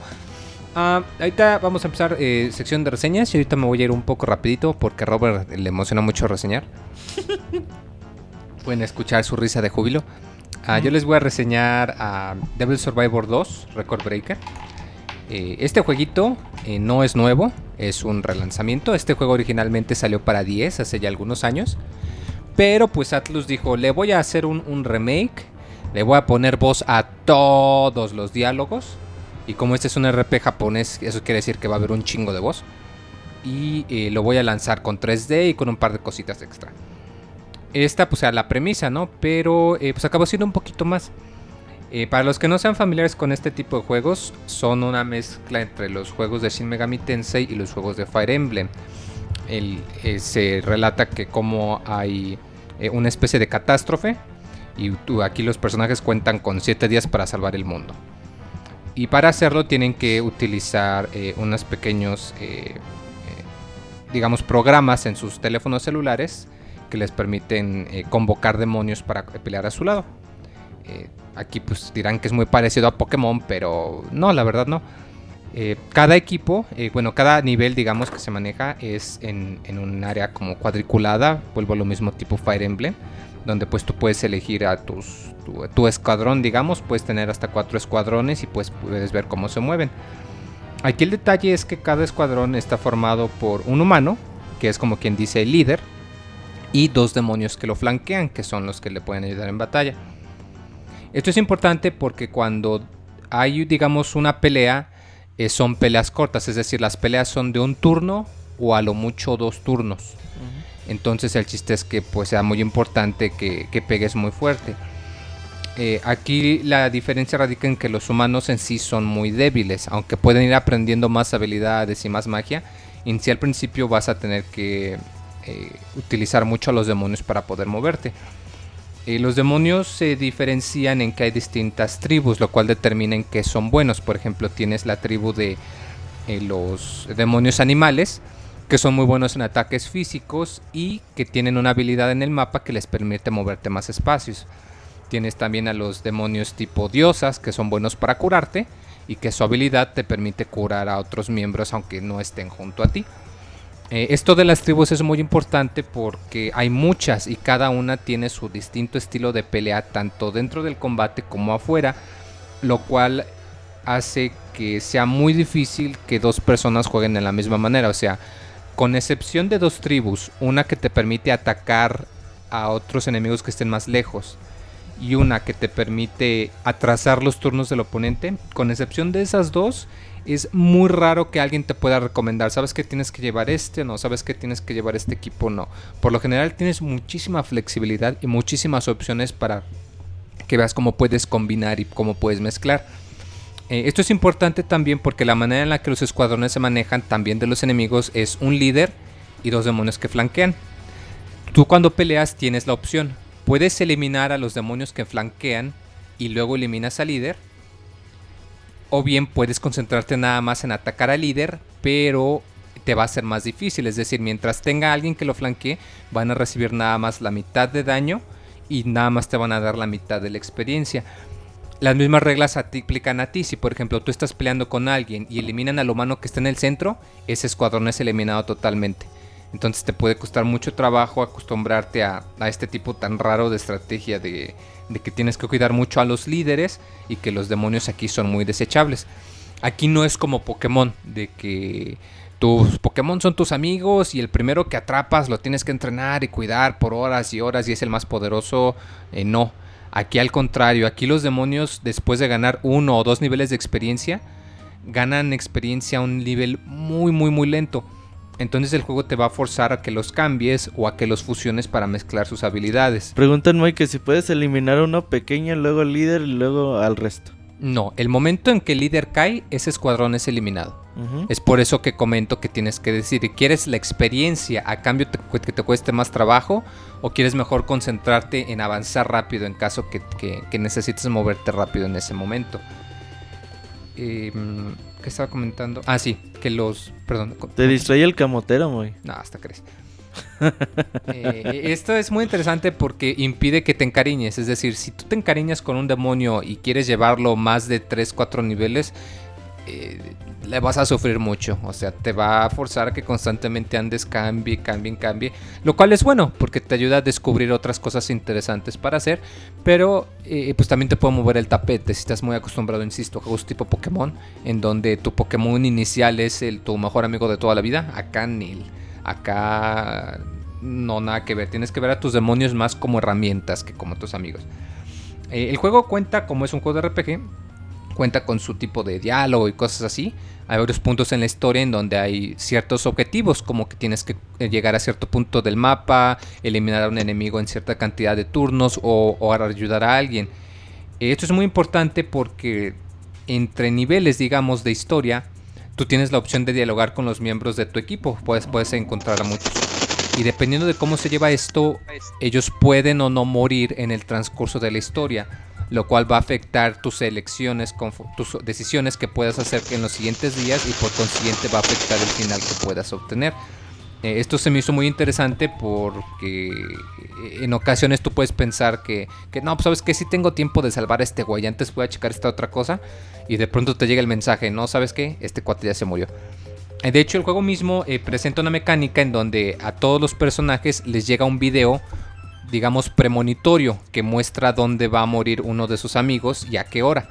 Entonces, cuando te llega el mensaje, tú ahí tienes que decidir. O, o vas a, arri- a- a- a arriesgarte y vas a intentar rescatar a esta persona, o si te cae el gorda, pues dejas que se muera, ¿no? ¿A poco tú dejas que se muera alguien, muy? No, yo sí soy bueno y yo no dejé que se murieran. Eso dices, pinche muy. No. Hay, hay algunos que de hecho sí pueden dejar tu equipo si no te llevas lo suficientemente bien con ellos. Y de hecho eso es importante. No puedes, digamos, maximizar tu amistad con todos. O sea, solamente puedes un par y va a haber algunos que de plano les vas a caer muy gordo y van a dejar tu equipo en cierto punto del juego. Em, este juego es muy largo. De hecho, eh, todo esto que les comento de que el mundo se va a acabar en 7 días, alienígenas, demonios, eh, les puede durar como unas 40, 50 horas que esto es el contenido del juego original. Sin embargo, el contenido extra es que le agregaron una especie de epílogo o de historia de qué es lo que pasa después, lo cual te agrega otras 20, 30 horas. O Ay, sea, que aún y si jugaste el juego de 10, Todavía hay mucho más. o sea, sí hay bastante para desembolsar y, y sí te va a justificar la, la compra. Y de hecho algo que se me hizo excelente es que tú a la hora de que comienzas el juego, te dijese, hay dos caminos, el, el camino de arriba y el camino de abajo, ya te dice, esta es la historia original, de donde se derrota los siete días, bla, bla, bla. Y esta es la historia nueva de qué es lo que pasa después. O sea que si tú ya jugaste el primer juego, no tienes que volver a lidiar con otras 40 horas. Puedes saltarte directamente al epílogo y nada más te va a mostrar una cinemática diciéndote como un resumen de muy bien, esto fue lo que pasó, tú hiciste esto, ocurrió esto, órale, vas al epílogo directamente. Lo cual se me hizo muy buena onda porque no te forza a que te vayas a grindear nada más para ver lo nuevo. Igual de la misma manera le agregaron niveles de dificultad, porque sí estaba muy brutal la dificultad original. Y hasta aquí te ponen, puedes jugarlo en modo fácil o puedes jugarlo en dificultad de, eh, tradicional, que sí está muy cabrona. Eh, también cuenta con DLC. eh, sin embargo, algo interesante es que, a diferencia de otros juegos que te venden, por ejemplo, niveles de experiencia o te venden habilidades, aquí lo que te hacen es que te venden la misión. Y tienes que acabar la misión para poder sacar esa recompensa. Eh, a mí se me hizo un detallito, pues. Bueno, o sea, es decir, claro, puedes volver a jugar la misión muchas veces para sacar mucho dinero, por ejemplo. Pero el hecho de que tengas que invertirle tiempo para pasarla, pues se me hace algo.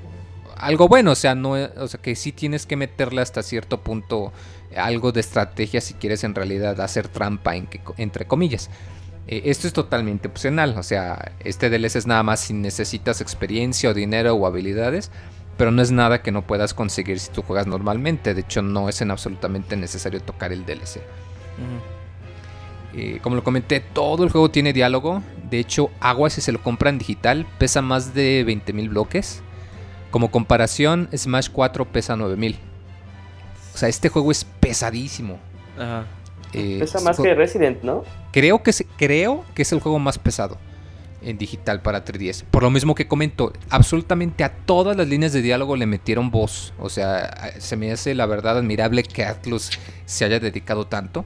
Y aunque al principio te saca un poquito de onda, eh, eh, sí te acabas acostumbrado y te acaba gustando mucho la- las voces que le ponen a los personajes.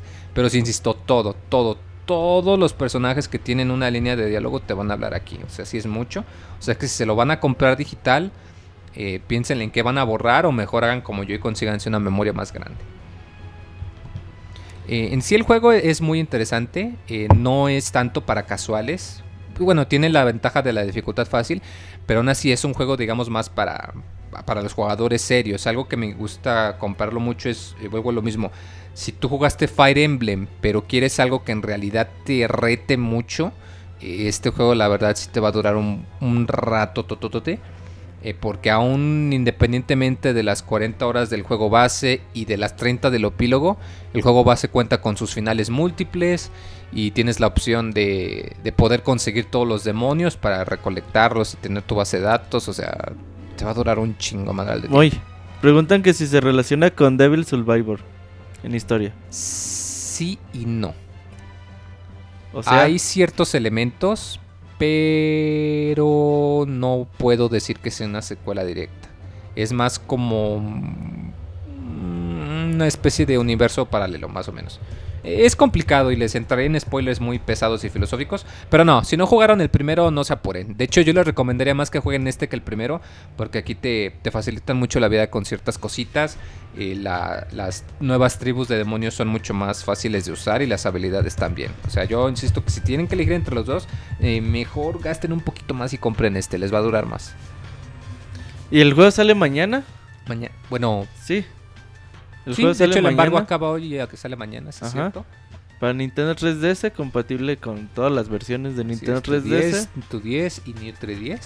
Y sobre todo a los fanáticos de Shin Megami Tensei, Persona. Fíjate que se me hace muy bueno, se me hace como el punto intermedio entre los Persona y los Shin Megami Tensei, porque la historia sí es un poco pesada y filosófica, pero no tan oscura y es más agradable, más ameno. Se me hace un excelente punto medio si están en los Persona y quieren pasarle algo más serio, o al revés, si juegan los Shin Megami Tensei y quieren ver por qué los de Persona son tan populares, este es un excelente punto medio. Preguntan que, bueno, es relacionado a otro juego, Resident que están vendiendo en 50 pesos de Resident Evil Revelation 2. Que si es el juego completo es un capítulo, nada más el primer capítulo. Ahí para que lo chequen. Y ya, pues si les gusta, pues sigan comprando los demás capítulos del juego ahí a su ritmo, ¿no? Muy. Pero sí, lo que dices, la verdad, eh, pues es un juego que te va a durar pues, 60, 70 horas fácilmente. Y sobre todo para los fanáticos de toda esta serie de juegos muy o de las franquicias de Persona y Shin Megami Tensei, pues es para ellos, ¿no? Sí, la verdad yo estoy impresionado porque pues si viene esto y luego más tarde en el año sale... Sí sale este año, ¿no? Sale ¿Cuál? de Wii U, Shin Megami Tensei y... Fire Emblem? No, no creo que llegue a 2000. Bueno, lo anunciaron para este año, pero no va a salir. Lo van a No, pasar, lo dudo ¿verdad? mucho, quién sabe. Igual y sale en Japón. A la- creo que salga en Japón a finales de año y acá sale por abril. primavera, eh. O sea, para estas fechas del año, sí. Pero sí, yo estoy impresionado, la verdad. Estos juegos que ¿Y eran a ti sí te gustó ese o no? ¿Cuál? ¿El Shin Megami Tensei Cross Fire Emblem? Sí me tiene interesado. Yo ya ¿Sí? dije que, si, que en cuanto salga voy a empezar a hacer mi ronchita para Wii U. Sí. Digo, pues va a salir antes que Zelda de Wii U, por lo visto. Lo más seguro. Eso sí, es muy probable. Pero sí, chéquenlo, la verdad. Buen juego, eh, bastante retador, sí. Así que no, no es para, para los casuales, entre comillas. O sea, es para los que les gusta juegos de estrategia en serio. La neta, sí les va a satisfacer mucho. Y fíjate, Moy, eh, pues bueno, gracias por tu reseña. Ya tenías rato sin reseñar, Moy. Sí, es que mendigo juego, no mames. Sí, está, está largo como te gusta, Moy. De, bueno, le ibas a decir, pero no, luego... No, no, porque luego si hablamos de los correos de los PRs, nos carga el payaso. De... A ver, di tu anécdota. Es una ¿Sí la anécdota, podemos decir? Sí. Bueno, es que nos llegó el correo de, de- del cuate de Atlas y como la semana nos llegó otro. Oigan, estamos haciendo una encuesta. Díganos, contéstenos. Creo puedo cabrar el juego para el 4 de mayo. Sí, no, o ni siquiera lo he empezado. Es que la- el embargo de la reseña termina hoy. Pero estaban pensando Pero en no hacerlo lo, dos el semanas juego nos lo dieron como un mes Un antes, mes. ¿no? Entonces dijeron, ah, pues, oigan, y si cambiamos la fecha del embargo, contesten las siguientes preguntas. Eh, inciso A, realmente es muy mala idea y no tengo tiempo para terminar el juego. Inciso B, la verdad no lo he empezado. Inciso C, esta es la peor idea que he escuchado en toda mi vida. Eh, el PR de Aclus, el- como tiene tan poquita chamba, muy, yo creo que Ah, es buena onda. se Un pone a, a imaginarse ahí los correos y Ojalá que escuche el manda memes Podcast. en su correo y todo el pedo. es, es buen pedo el, el, el PR de Aclus. Y muy, vámonos con la. Nada más ahí le encargo que uno de ustedes escuche a Isaac o a Julio por si tienen preguntas. Yo me voy a quitar los audífonos. Vamos a reseñar Mortal Kombat X. No es 10, es Mortal Kombat X. Eh, pues un juego de peleas que llega pues, esta nueva generación. Mítico juego de peleas o franquicia que ya tiene más de 20 años en circulación. 22, 23 años más o menos. Y que pues es una de las franquicias. eh, yo a lo largo del tiempo pues he dicho muchas veces que no soy muy fanático de la serie por varias razones. Pero bueno, muy, eh, ahora que nos tocó reseñarlo, pues ya tenemos pues ahí como 25 o 30 horas de juego más o menos. Y pues ya podemos darles más o menos un panorama de qué es lo que ha sucedido con este Mortal Kombat X. Eh, para empezar, eh, Mortal Kombat X te ofrece un modo de historia muy largo, muy. Te ofrece un modo de historia como alrededor de 4 o 5 horas más o menos. Como te gustan, Robert. Dependiendo de cómo te... Bien largos. Dependiendo muy de Y que cómo... duran muchas horas. Algo más que tengas que decir, muy. Oh, ahorita en un ratito tú continúa. Eh, este modo de historia pues nos cuenta la típica del bien y el mal, nos va poniendo diferentes personajes de Mortal Kombat. El problema es de que si tú ya tienes mucho tiempo de no haber jugado a la serie, pues te vas a perder muy Pero muy según yo hubo un reboot con el 9, ¿no? Ajá, o sea, si no has jugado el 9, te vas a perder bien, bien Ah, bueno, sí cabrón, güey, porque pues, te van a poner a personajes de uno, personajes de otro. Van a pasar diferentes sucesos. La verdad, mira, por un lado, la idea es buena. Digo, yo ya quisiera que un Street Fighter pues tuviera un modo de historia que te durara 4 o 5 horas, donde veas días pe- eh, viendo a los personajes de- del juego, hagas combates. Sí, o sea, Street Fighter no lo juegas por la historia, Ajá. lo juegas por el Me, gameplay. me gustaría que tuviera un modo de historia así, pero mejor trabajado. Este está como muy al express, lleno de cinemáticas, algunas cinemáticas con quick time events, pues innecesarios para la franquicia. Y que pues la verdad es que termina siendo, o te pe- termina poniendo a personajes muy X a que salven el mundo, muy. Entonces, la verdad es que la experiencia pues... Eh, no termina de ser de todo como que muy chafa, pero sí como que ya al terminar le dices, ah, pues ojalá yo hubiera estado pues, mejor contada la historia, ¿no?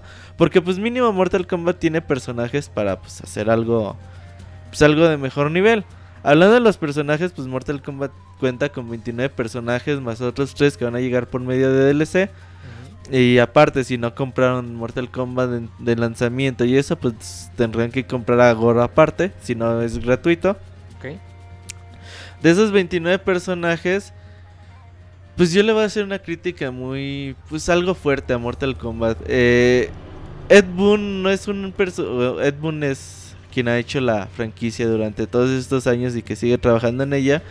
Pues no se distingue por ser una persona muy creativa. Eh, para empezar, pues vemos todos los ninjas de colores que había en los 90 con Mortal. Que el amarillo Scorpion, que el azul Sub-Zero, que el verde Reptile, que el rosita este, que el gris Smoke, que la... Y luego en el Mortal Kombat 3, pues quítale a los ninjas y ahora ponle a los robots, güey. Todos los robots de diferentes colores. Entonces, pues no, Ed Boon es especialmente una persona muy creativa. Aquí, a pesar de ser 29 personajes, creo que es un número aceptable de personajes.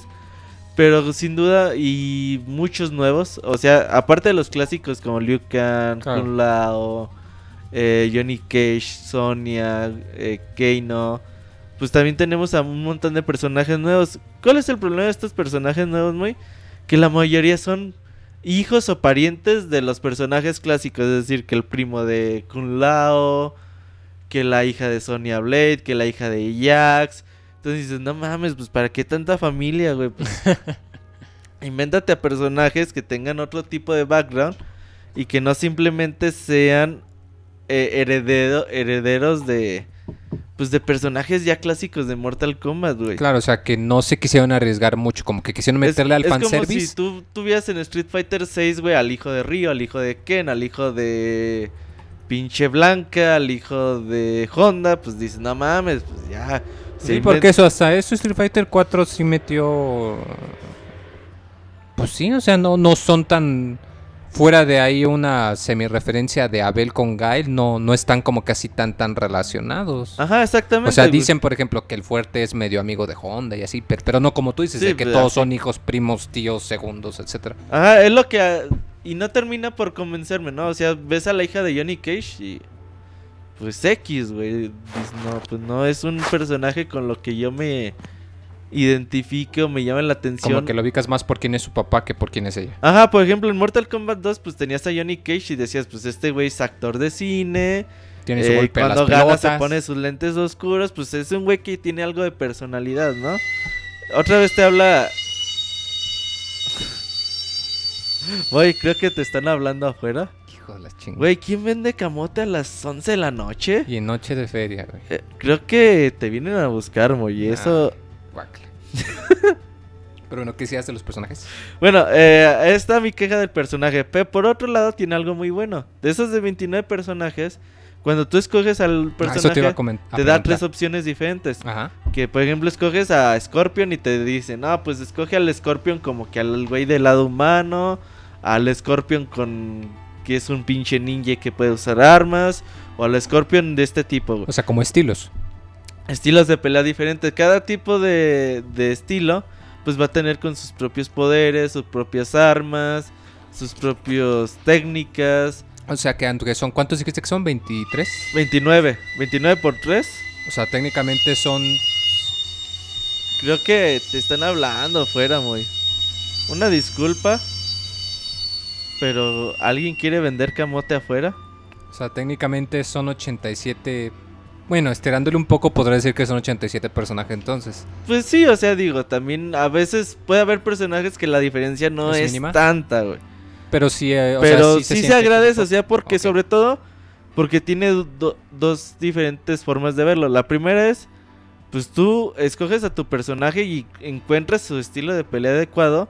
Y aparte tienes que conocer también a los demás personajes porque tú cuando juegas eh, contra alguien más, pues tú tienes que saber, no es nomás que digas, este güey agarró a Sub-Zero. Es, a ver, este güey agarró sitio Sub-Zero con, con, este armas. estilo de pelea. Este güey va a poder sacar espadas, va a poder a- hacer este tipo de movimientos ok. porque tienes que estar preparado para eso, güey. O sea, que te va a costar más trabajo aprenderte los Ajá, matchups. o sea, te va, te va a requerir tiempo de entrenamiento, sí, te va a requerir Ah, tiempo de entrenamiento. Y eso es algo importante y algo que le da mucha variedad al juego. Pregunta, ¿puedes cambiar de estilos eh, durante las peleas, No, durante no, no. rounds? Antes de empezar la pelea, tú escoges tu estilo. Y ya. Y Y, ya. tú puedes ver el estilo que tiene el otro en la pantalla Sí, de inicio. de hecho es algo que también no me gustó porque, bueno, si tú juegas localmente, pues no hay forma de... Ni De modo que te tapes, güey, o algo así. Con el cartoncito. Ajá. Pero en línea, pues tú ves a qué personaje escoge cada uno y su estilo de pelea. Hubiera estado chido que O nada sea, más el personaje. Sí, o sea, hubiera estado chido que pues tú no sabes a qué escoger. Porque me pasó dos tres veces en línea, güey, que nadie... Si yo, por ejemplo, me- como se estaba más o menos en empezar la batalla, pues tú estás acá pendejeando, güey, y me tocaba de que ya te ponían la selección de personaje y el otro cabrón no se movía hasta que yo escogiera personaje, güey. Entonces, pues ya yo escogía mi pinche personaje y el otro güey agarraba al pinche a su a su personaje. Entonces, pues dices, "No mames, güey, pues mejor que cada quien escoja su personaje a gusto y que ya el personaje pues se pueda ver hasta que comience la pelea." Claro. Porque pues puede ser pues hay una ventaja, ¿no? Para los, sobre todo para los que ya tienen más horas de juego. Ahora, eh, Mortal Kombat tiene muchos modos de juego. Eh, tanto el modo historia como las torres vivientes, las torres con algún tipo de... Las de desafíos, ¿verdad?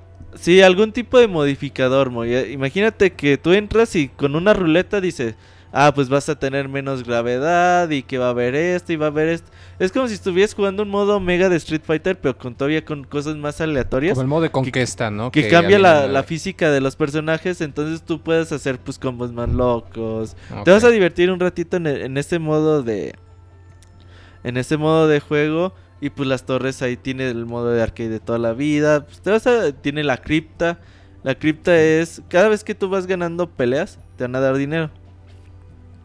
En la cripta pues es un juego en 3D común y corriente. Donde tú vas explorando y vas a ir desbloqueando, vas a ir comprando fatalities, brutalities, skins de personajes, modos de juego, peleas, eh, brutalities, pues un montón de cosas vas a poder ir desbloqueando. Eso sí, jugar la cripta en- con un arcade stick es... Es una pinche pesadilla, güey. Eh, moverte en un entorno en 3D con un arcade stick. ¿Cuál es? Ah, no puedes mover cámara. O sea, sí te puedes mover, pero con botones, güey. Ah, ok. O sea, pues es medio engorroso. Y obviamente pues te obliga como que a jugar mucho para desbloquear, pero son desbloqueos que los haces con tu propio esfuerzo, no con dinero y todo eso, que pues es algo que se le ha criticado a los juegos durante mucho tiempo, ¿no? Ahora, eh, en estilo de peleas, pues Mortal Kombat es muy diferente o se distancia mucho pues a sus eh, hermanos japoneses, güey. La mayoría de los juegos japoneses pues te obligan a tener un timing. Cuando tú quieres hacer un combo, si un combo te obliga a apretar dos veces el puño fuerte, no es nomás apretarle dos veces y ya. Sino en el momento es apretarle justo. en el momento justo, en el frame justo. Y esto pues a su vez te obliga a que el jugador se vaya haciendo eh, hábil y más... Pues sí, tengo una mayor ejecución. Porque no es nada más apretar los botones a lo puro pendejo.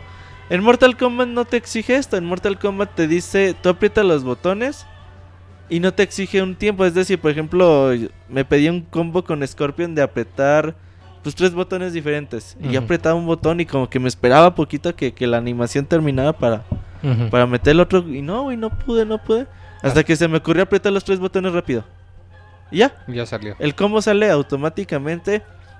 Y aquí es otro punto que a lo mejor puedo criticarle Mortal Kombat. Eh, los combos, pues no son muy complicados de hacer, ¿sabes? O sea, los- güey, con un combo no te exige mucho. Por ejemplo, con Kun Lao yo te puedo hacer un combo como de 6 hits de casi 40% de, de daño, güey, de sangre. Y es un combo bien sencillo de dos botones, una U, saltas, eh, va cayendo el personaje. Lo haces, güey, sin ningún problema. Siempre te va a salir ese combo 40% de daño. Entonces cuando tú juegas en línea, pues te das cuenta que mucha gente pues te hace combos así, pues bien marranos, güey, de 40, 35% de daño. Y pues ves que esa gente no le cuesta ningún tipo de esfuerzo. Obviamente, pues eso ya es debatible. Digo, si me. Si me hacen los combos a mí, pues es porque yo también no estoy entrenado lo suficientemente como para yo combatir contra ellos. Digo, eso lo entiendo y que me falta entrenamiento es evidente. Pero también dices, pues no sé si, si el juego sea justo en cuanto si, tan, si a la poca habilidad del, del jugador pues lo premies con un combo de 40% de, De daño. de daño. Eso también puede ser un punto a debatir. Un punto que es una queja totalmente personal y que no es para bajarle puntos al juego, ni para criticarlo, ni mucho menos, pero es algo que yo me quejo, güey. El puto botón de guardia, güey. El botón de guardia es algo que desde el Mortal Kombat 1 existe. Eh, durante todos los juegos de pelea, en la mayoría y hasta en el Karate Sham, pues haciendo la palanca para atrás se cubren los personajes, ¿no? Y en Mortal Kombat por alguna razón en el 91, 92 dijeron, pues en lugar de hacerle para atrás, pues vamos a poner el botón de guardia. Sí, igual y por lo mismo que hay tantos teleports tan marranos, ¿no? Que son muy rápidos. 20 de 22, 23 años después, pues el juego, el botón de guardia sigue existiendo muy. Y pues hay gente que dice, güey, pues es que en Mortal Kombat hay muchos personajes que hacen un teleport, que se van para el otro lado, te aparecen, pues a lo mejor es más fácil apretar un solo botón sin estarte pues fijando si es para atrás o para adelante de la palanca donde tienes que golpear. Pero, pues uno que ya viene de tantos juegos de peleas durante tantos años, pues la neta es que me cuesta un chingo de trabajo apretar el botón de guardia, güey. O sea, es algo que te tragas todos los combos en línea, güey. Todos los combos en línea. Y pasa algo que también pues es muy fellito en un juego de peleas, güey. Hay muchas veces que ves a un, a un personaje o a un jugador, pues con el botón de guardia apretado, güey. Así como que dice, pues yo sé que me vas a pegar, güey, pues aviéntate, ¿no? Yo, yo me espero con el botón de guardia apretado y hazme lo que, lo que vayas a hacer. Me acabo, me espero que termine, termines tu combo y yo te contragolpeo. Entonces dices, ah, pues a lo mejor no sé si sea lo más, lo más idóneo. Digo, es una, digo, es una excusa también muy Personal. personal porque pues, es algo que siempre existía en Mortal Kombat, güey. Pero pues es algo que a mí no me gusta, güey. Pero te digo, Robert. no, no por esto estoy criticando el juego y, y tiene que ser eh, eh, algo que baje la calificación del juego, ¿no? Claro. Es algo que también eh, me falta entrenamiento para yo acostumbrarme a utilizar el botón de guardia, güey. Eso que ni qué. Eh, gráficamente, bueno, en, en escenarios, el juego se queda un poco corto, tiene tres escenarios. Para 29 personajes, pues te quedas así como que, pues son... Es muy poquito. Es algo escaso, de hecho, pues te vas a tocar con muchas veces repetir los mismos y los mismos. Obvio. Los escenarios suelen ser un poquito interactivos, que pues hay que un león que te avienta para más, más alto, que hay un pinche barril que lo puedes aventar, pero pues no terminan de ser cosas más que Muy ligeras. pequeñeces, güey, que realmente no afectan mucho la- las batallas en sí. Y pues en línea pues tiene los modos clásicos. Ya la verdad jugué como unas 45 50 batallas en línea. Nomás tuve una con lag. ¿Mm? Entonces creo que es algo pues bastante positivo. Digo, también tengo un internet pues muy, en- des- muy decente hoy en día.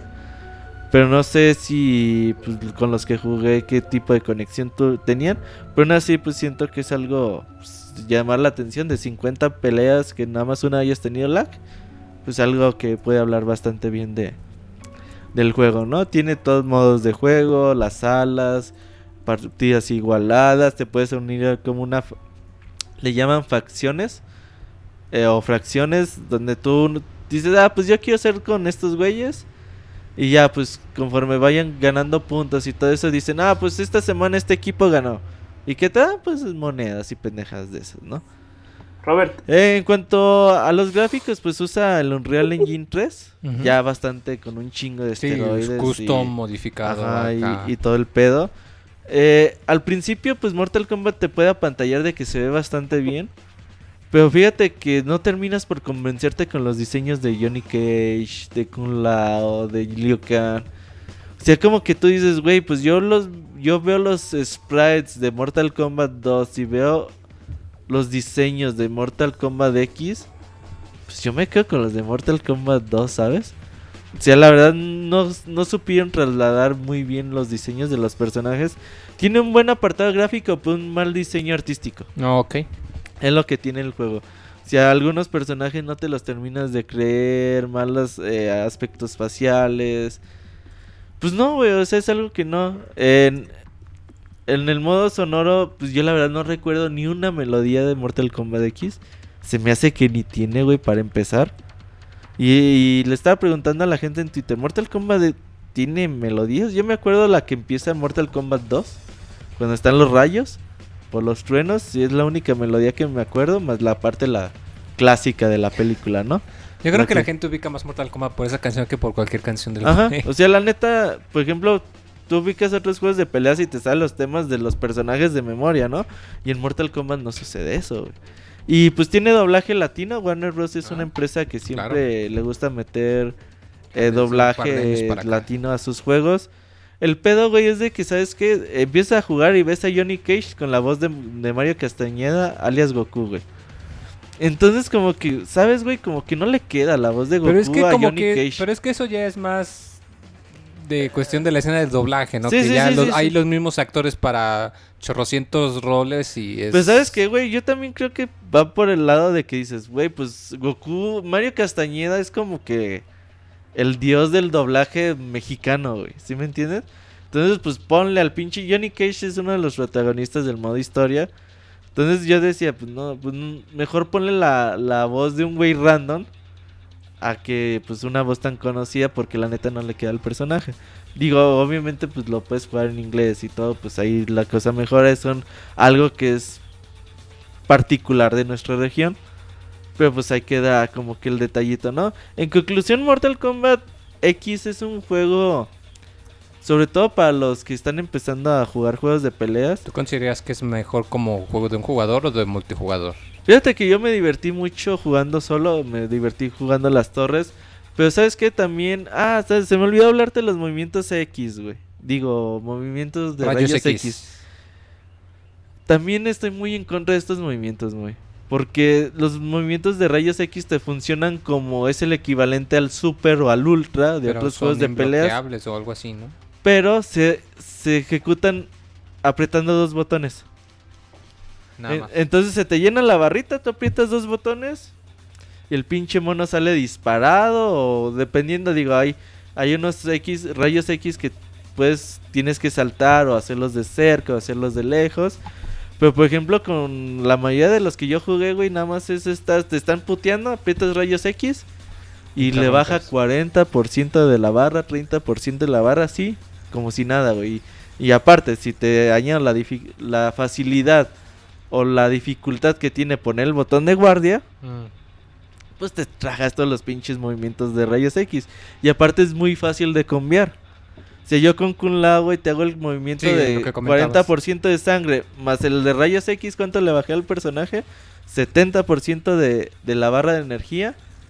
Con un combo extremadamente fácil. Y aparte, por ejemplo, muchos juegos de peleas de la actualidad te dicen, güey, pues si este cabrón ya te hizo un combo de 10, 15 hits, pues ya los siguientes golpes que te va a hacer, pues ya te van a bajar nada más un 10, 20% del daño. No, aquí en Mortal Kombat, lo que te metan, güey, te lo...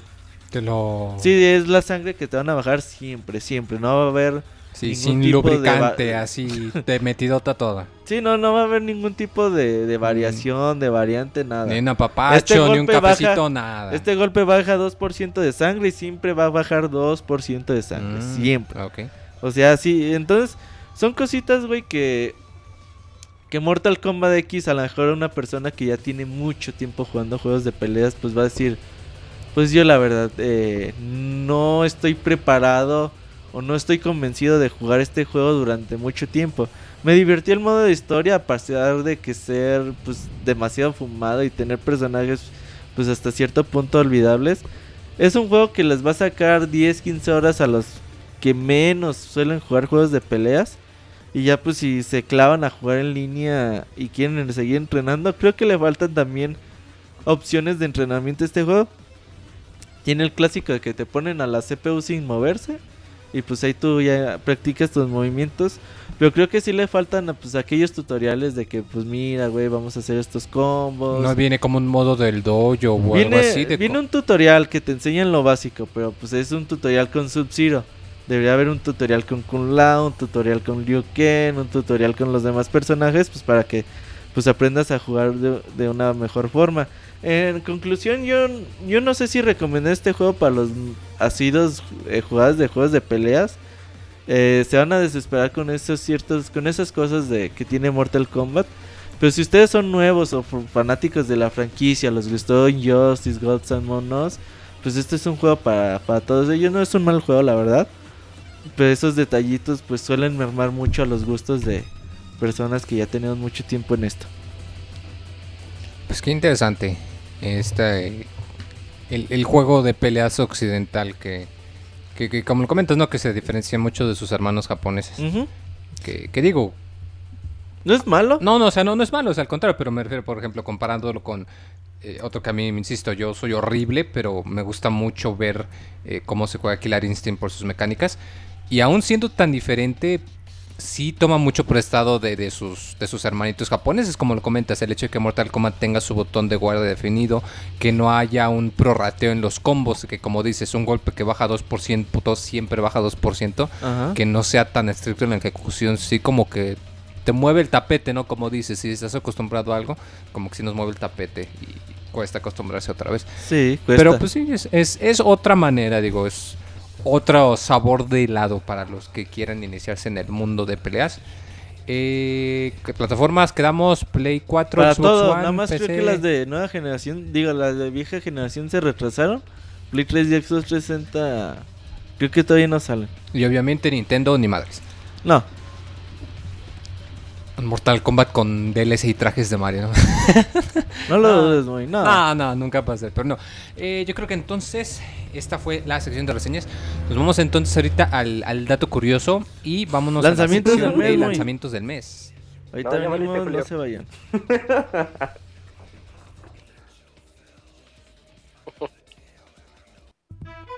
Te invitamos a unirte a nuestra página de Facebook para compartir con nosotros contenido exclusivo del mundo de los videojuegos.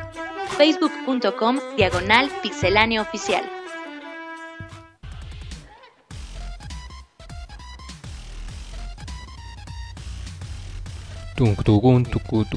¿Qué óboles, Isaac? ¿Estás despierto? Sí, aquí ando. Ah, pues porque tú nos vas a ayudar con los lanzamientos del mes. Lanzamientos del mes. Ok. Comenzando el primero de mayo tuvimos a Remnants of Isolation para PC. Space Hulk el 2 de mayo para Wii U. Ether One el 5 de mayo para PlayStation 4. O sea, mañana. eh, mañana. Mañana sale también Middle Earth Shadow of Mordor GOTY Edition para Xbox One, PlayStation 4 y PC. También sale mañana para 3DS Shin Megami Tensei Devil Survivor 2 Record Breaker. Sí, precisamente Eh, que acabamos de enseñar. ¿Qué más sale? Ajá. Eh, también sale el- la expansión de Wolfenstein The Old Blood para One, PlayStation 4 y PC. Eh, pasado mañana sale High Strangeness para Wii U y PC. También el 6 de mayo sale Vertiginous Golf para PC, Mac y Linux. El 8 de mayo sale Ultratron para Xbox One. El 12 de mayo sale Attack on Titan, Humanity in Chains para 3DS. El 12 de mayo sale para PlayStation 4, Final Fantasy 10 y bueno, X y X2 HD Remaster. Eh, ah, ya también el 12 de mayo sale el The Last of Us Left, Be- Left Behind, pero la edición O solita. sea, el DLC, ya para que que nada los- más si quieren jugar ese sin juego, ¿verdad? Ajá, el, el standalone, exacto. Ah, qué bueno. El 12 de mayo sale Project Cars para Xbox One, PlayStation 4 y PC. 12 de mayo igual. Torrent para PC. Llega Ultratron para Play 4, Play 3 y Vita. El 14 de mayo Action Verge llega para PC. Ya salió para Play 4 anteriormente. A ver si para la otra semana lo reseña Isaac. ¿Estaría bien? Sí, claro que sí. Con muchísimo gusto. 14 de mayo, Galactic Civilizations 3 para PC. 14 de mayo, No- Nora Hero para PC. 14 de mayo, Ultratron para Wii U. Ultratron está con todo. El 19 de mayo sale The Witcher 3, Wild Hunt para Xbox One, PS4 y PC. El 21 de mayo sale Swords and Soldiers 2 para Wii U. El 21 de mayo sale Techno Babylon para PC. El 22 de mayo, Puzzle and Dragons C y también Puzzle and Dragons Super Mario Edition para 3DS. El 26 de mayo, Hatsune Miku Project Mirai DX para 3DS. El, El Goti 26 de mayo Chavita. también. ¿Manden? Goti para Chavita. Goti para Chavita japonés. También el 26 de mayo sale Mágica 2 para Play 4 y PC. El, también el 26 de mayo sale el GOTI Ultra Street Fighter 4 para Play 4. Y el 29 de mayo, ese juego que mucha gente está esperando y no entiendo por qué, Splatoon para Wii U. ¿Qué traes en contra de Splatoon, Isaac? No, va a ser un juego bonito, pero hasta ahí. ¿Cuál es el juego que más esperas, Isaac?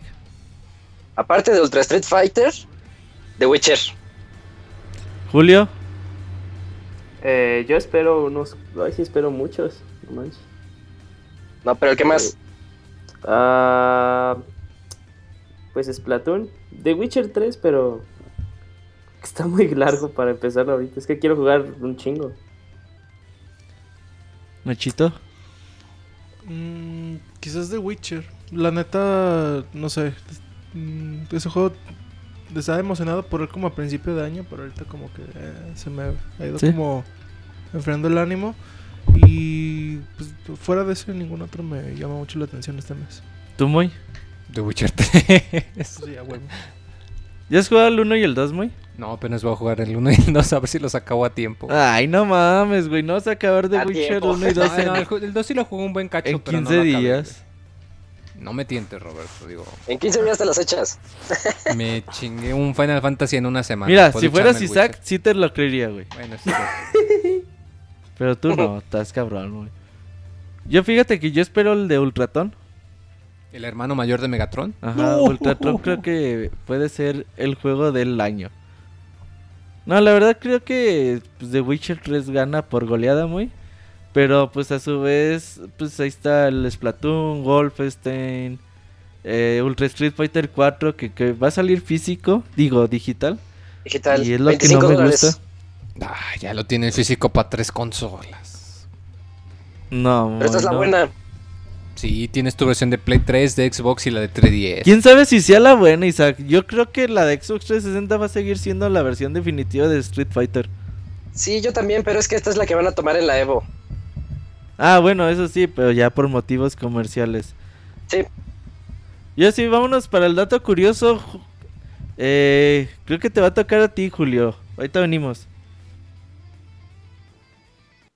Síguenos en Twitter para tener la información de videojuegos al momento. Twitter.com Diagonal.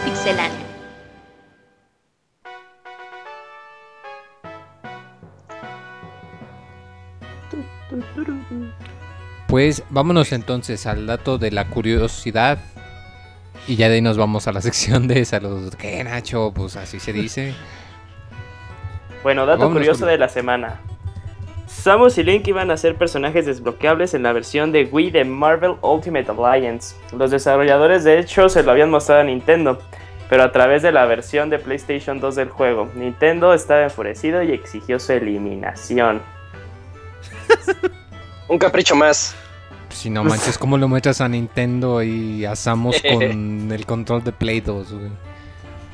Sí, no, eso fue falta de tacto. Totalmente. Pues sí, hubiera estado chido. Estos juegos de Marvel Alliance eran interesantes en su tiempo. Y así, muy. ¿Qué sigue? Pues ahorita nos vamos a la sección de despedidas. Saludos, Moy. Ahí venimos. Bueno, es lo mismo. Todos contra Nacho. Manda tus saludos y comentarios a nuestro correo podcast.pixelania.com.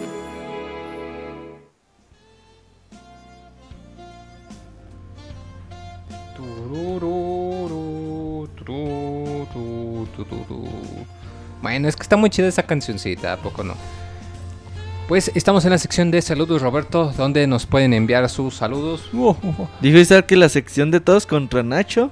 Este es, este es tu momento, Nachito, ¿eh? No sean gachos. Y nos pueden seguir, bueno, nos pueden mandar saludos a podcast.pixelania.com. Así es, vamos a empezar entonces, Roberto. ¿Cuál es el primer correo de la noche o del día? Julio e Isaac tienen los correos. Isaac, arráncate. Ya estás. A ver, comenzamos por Abraham Salazar. Dice, este correo es solo para pedirle de la manera más atenta al podescucha que ha mandado esos correos larguísimos, con postdatas interminables, que se abstenga de escribir de esa forma anacrónica y tan redundante, pues nos aburre. Para eso hay foros de gente que practica sinónimos y así. Saludos al Pixestaff y suerte. Por cierto, ¿qué pasó con el Nalga Match? Pues Monchis, por eso ya no viene, se rajó. Perdió por default. Sí. Está practicando con el lanchero.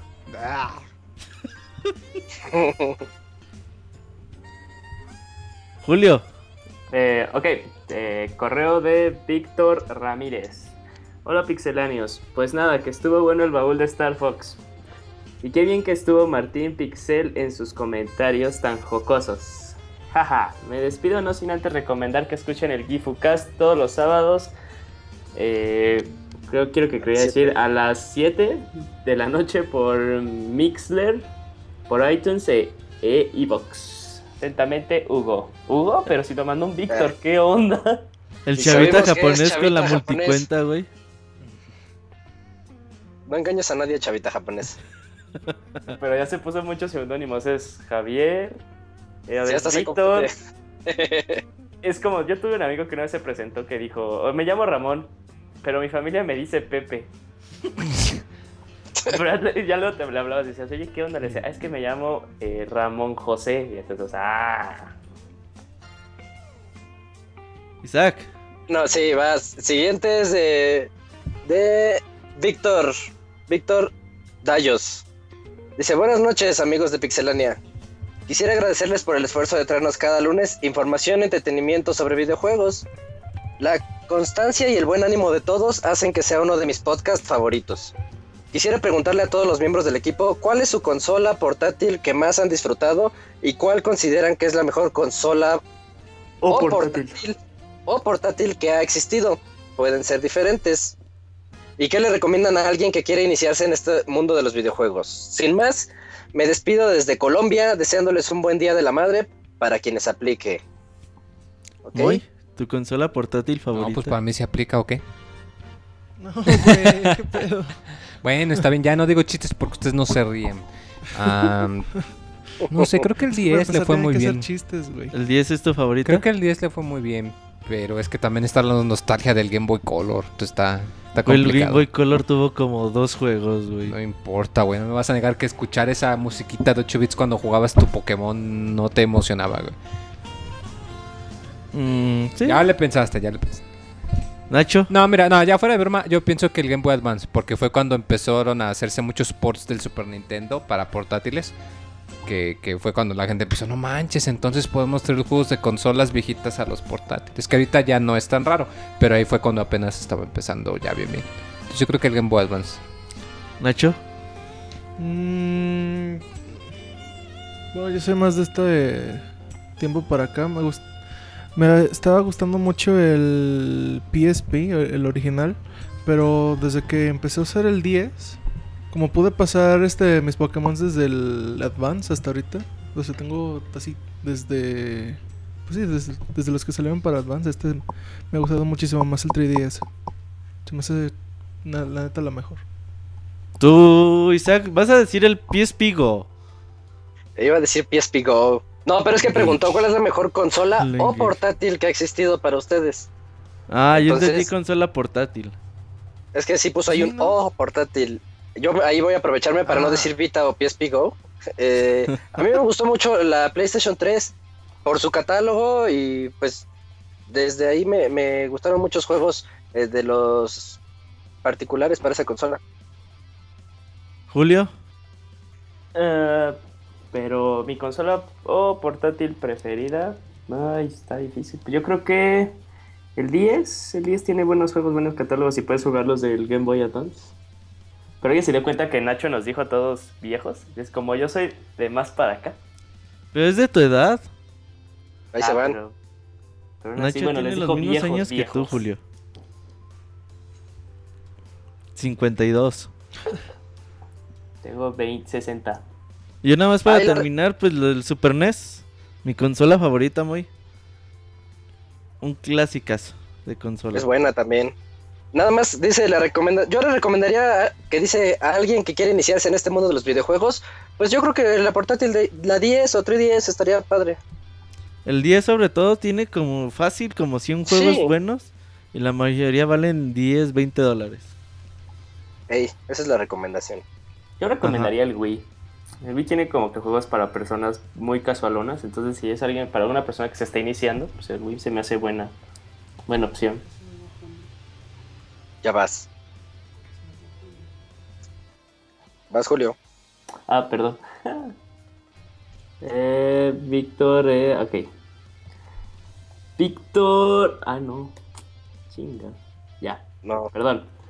Eh, ok, este es de Alberto Carlos para Roberto. ¿Te alburearon otra vez? No, pero espérate. Escucha, escucha el mail. el- lee el mail. Bueno, escucha Sí, el mail. escucha esto. Dice, saludos, buen día. Les agradezco por leer mi correo de la semana pasada y por sus felicitaciones. Después de 35 años he descubierto, gracias a ustedes, que mi nombre tiene tintes alburescos. Cierto es que me habían hecho muchos comentarios sobre él, ya que no resulta ser muy habitual escucharlo. Hasta me han dicho que suena a nombre de artista de telenovela. Pero no para Roberto, para él suena de albur. No dice eso, eso yo lo agregué. Hacen un excelente programa, imagino lo trabajoso que ha de ser poder llevar y mantener este proyecto vivo semana tras semana. Y es algo que se agradece mucho porque llenan de alegría la vida de muchos de nosotros y no solo eso, sino que se han vuelto parte cotidiana de nuestras vidas, al menos en mi caso. Los escucho, al menos en mi caso los escucho por ratos libres durante el resto de la semana.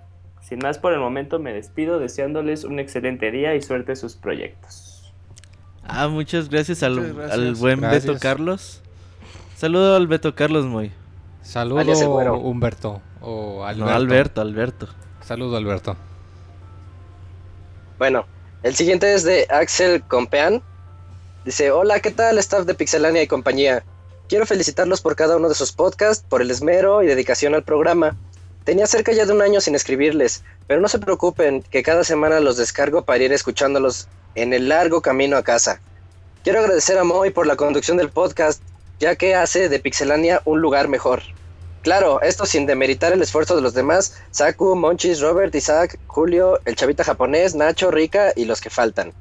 Nacho, me caes muy bien. sí, este no es de ataque. Nacho, me caes muy bien. Y difiero un tanto de los correos que has recibido en semanas anteriores. Entiendo que es parte de tu personalidad y tus recomendaciones acerca de películas son siempre muy buenas. El único punto que sí me gustaría resaltar es acerca de tu participación. No estaría mal oírte un poco más en los podcasts. Y para finalizar, me gustaría preguntarles qué personaje de videojuegos detestan. Sin más, me despido. Un saludo a todos. Atentamente, Axel Compean. Roberto dice que quiere contestar primero. Bueno, gracias primero, pero sí, este... Ay, detestar, no sé. Personaje que detesten. ¿Cómo? Pues a ver tú, Isaac. Ay, es que es- así no de es repente tan está fácil. ¿verdad? Tú ¿Eh? acabas de jugar Dark Souls, güey, está fácil. Pero un personaje así que yo detesté. Ah, bueno, les puedo decir, a mí me caía mal Rayman. No me gustaba cuando salió en Play 1. Y ya ahorita ¿Qué- ya. what? No me gustaba, me caía gordo el personaje. Pinche Pero ya ahorita ya lo- sentimientos, güey. Después de Origins y Legends, ya soy muy fan. Y ya, ya lo aguanto, que haga las tonterías que quiera. Yo lo aguanto. ¿Tú, Julio? Ay, me cae mal Knuckles. ¿Quién? ¡No! ¿Cómo? Oye, a ti te cae mal Rayman. Te va a marrear Monchis. No, pero no, ¿Quién le dije Knuckles, dijo, no? Tails. No. Knuckles. Es que A mí creo que me cae mal en Crash Sonic Bandicoot. 3, pues se burlaba, se burlaba gacho y se llevaba todas las cosas. Spoiler, güey, de Sonic 3. A ti, Robert. A mí el puto de Tails. Que siempre te sigue. güey. Tails. Es más rápido que tú. Ey. ¿Y tú, Nacho? Kratos, no, así como detestar, ¿no? Hecho, creo que lo pienso así como detestar, detestar, ¿no? O sea, nada más. Hay personajes difíciles, pero. O bueno, no sabes que sí, el nuevo Dante. O sea, el Ya. juego. Está chido jugar el nuevo juego, pero ese cabrón, no sé. Así como. Eh, solo- puede ser. ¿Mm? Puede ser. sí. Próximo correo. Hoy. Ah, ah, ya. Hoy estoy bien distraído. Y aquí está. Eh, un, un- un correo para Roberto de Eligio. Con mucho amor. Con mucho amor. Querido Roberto, no, no dice. Hola, pixeloquillas. Hace mucho no les escribo y ya los extrañaba, sobre todo porque estoy atrasado y apenas voy en el podcast 1.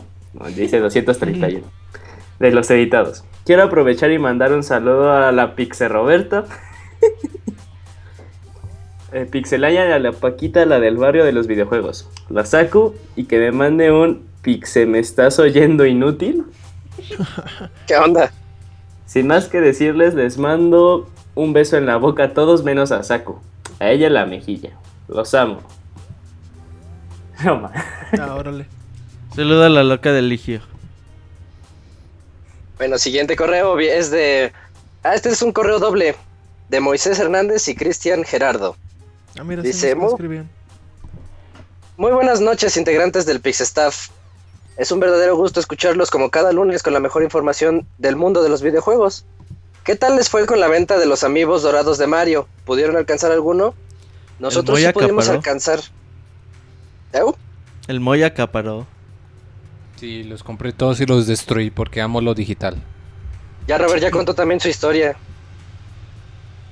Eh, dice, nosotros sí pudimos alcanzar al menos uno, ya que se agotaron muy rápido. Si no fuera porque Martín pasó el dato de que ya estaban a la venta, ni por enterados nos damos. Por otra parte, la entrega se ha estado retrasando. Ojalá y en esta semana ya podamos tener en nuestras manos el ansiado amiibo dorado.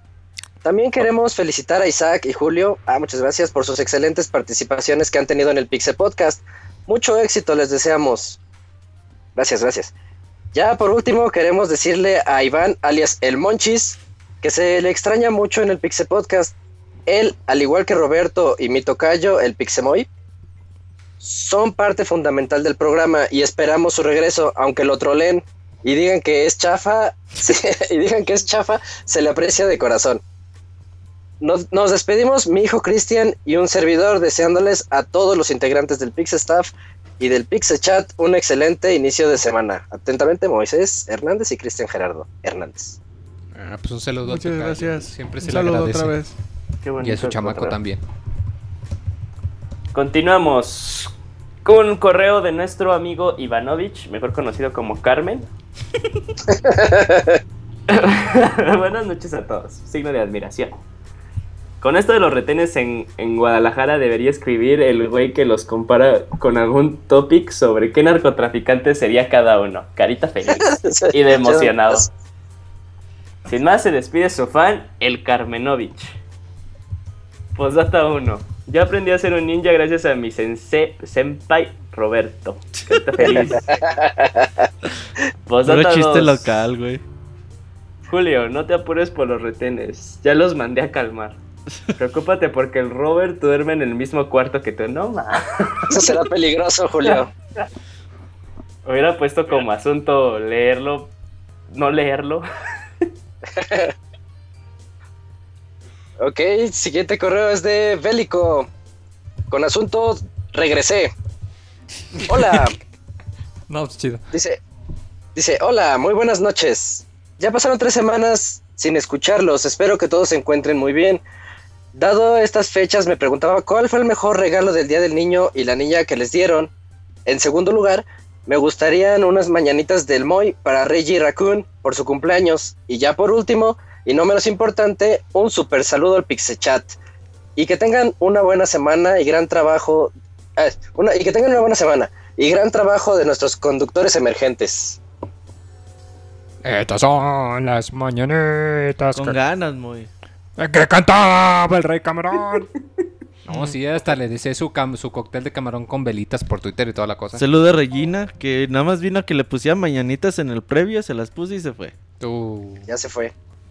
muy mal. Y el mejor regalo de día, de día del niño y niña. Pues a mí creo que me dieron una vez un balón de fútbol, güey. Fue todo lo que me dieron en Sí. el día del niño. Como que eran, o sea, como que los regalos son para el cumpleaños, no para el día del niño. Sí, a mí también no, nunca me regalaban nada. No, a mí sí me Yo no recuerdo. de cartas de Yu-Gi-Oh! Cuando me gustaban. A mí mi mamá una vez me tus dio... dioses egipcios, Nah, no mames, no. ¿no? Mi mamá una pues, vez me estaba dio un pau pau de- congelado. Me cuando hizo me el día. Estaba bien bueno. ¿Qué? Dice Julio que le dieron un, ¿qué? Un bubulú congelado o algo así. No, una vez mi mamá me dio un pau pau congelado. pau. Tenía, tenía cinco años. Entonces yo sí me super emocioné. Ya- Ya de ahí no me dio nada. Ya oyeron, chavas. Si quieren agarrar al Julio con un pau pau congelado, lo conquistan.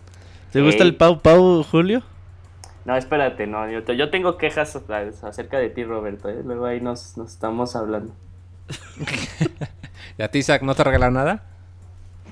Estoy tratando de recordar algo, pero no. En hace años mi, mi abuela solía regalarme dinero y eso era la onda. Me regalaba dos, tres mil pesos. Cómprate un juego, güey. Sí, ya. Bueno, ¿Quién sigue? Con el último correo de Héctor Valencia. Hay muchos Héctor. ¿Qué onda? ¿Qué onda, Pixebanda? Solo para saludarlos y agradecerles por las horas de diversión que nos brindan. Me he puesto a escuchar los baúles, pero el de God of War no está disponible. No está disponible el link, está caído. Si lo pudieran volver a subir, estando. Estado bien chingón, así es. Estoy leyendo Ahí están todos los, los podcasts disponibles. Todos. Continúo. Estos, días, estos días me acordé de Robert, pues he estado jugando Spelunky y con su frase de avientas a la vieja la chingada, reí un buen. Es la primera vez que les escribo, espero hacerlo más seguido, los escucho por ahí del podcast 80 y los seguiré escuchando, aunque sea en el editado. De y de nuevo gracias por este espacio, un saludo a, los, a todos, a todos Pixelocas desde Querétaro para el mundo. Yo me imagino que si los juegos pirata, que si Spelunky saliese en físico pirata, tu frase estaría ahí en el paquete pirata de nomás agarras a la vieja y la avientas. Robert Pixel. Fíjate que esa se reseña fue épica, ¿eh? Cuando avientas la vieja a la chingada, güey. Pues eso pasas en Spelunky, güey. Pero no uses ese vocabulario, Roberto. Pues la avientas a la chingada, güey. No, y todavía. Que te caiga la trampa a ti, a que la caiga la vieja, pues mejor a la vieja. Vámonos al siguiente correo. Ya se es una acabaron. buena técnica, ¿eh? No, hay dos más, ¿no? ¿Hay dos más? Ah, no, ¿Técnicas o esos correos? no, pues, Correos. Ah. Es que mandan correo de último minuto. Si no, pues vámonos a Twitter, no hay problema. O a Facebook. Aquí tengo Facebook. A ver, a leer.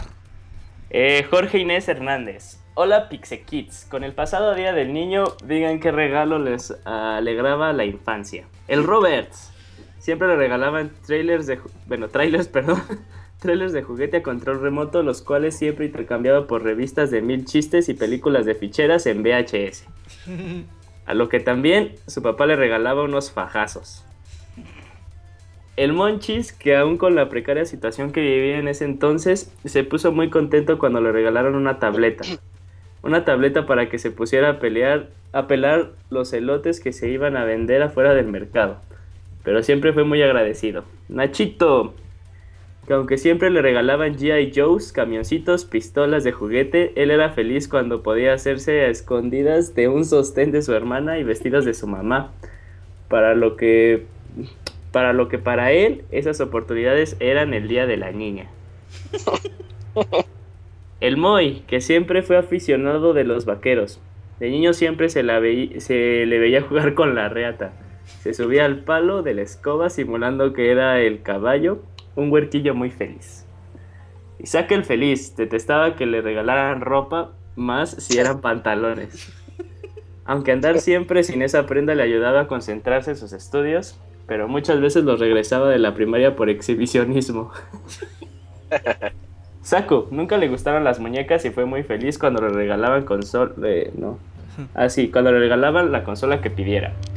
Y le compraron todos los juegos que quisiera, aunque eso ocasionó que fuera una niña sin novio y amigas hasta los 21 años. Siempre la consentida. Saludos desde la infancia.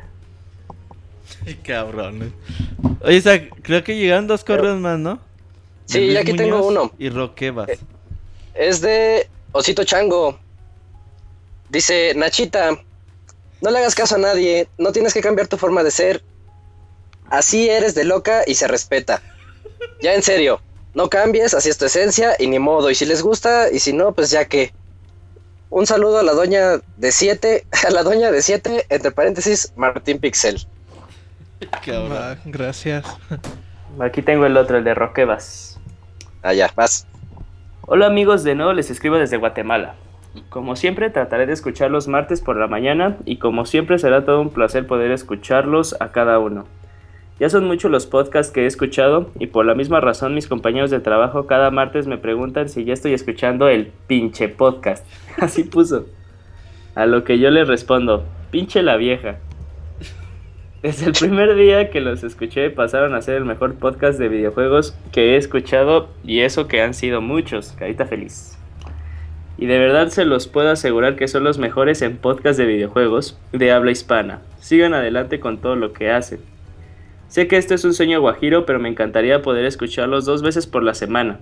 Sé que Pixelania tiene otros podcasts que créanme también escucho, pero no hay otro con la temática del Pixel Podcast. Ojalá algún día se me cumpla. Carita feliz. Bueno, ahora quisiera hacerle, hacerles dos preguntas. La primera es teniendo en cuenta que ya viene el E3, ¿cuál es el juego o los juegos que anhelan ver?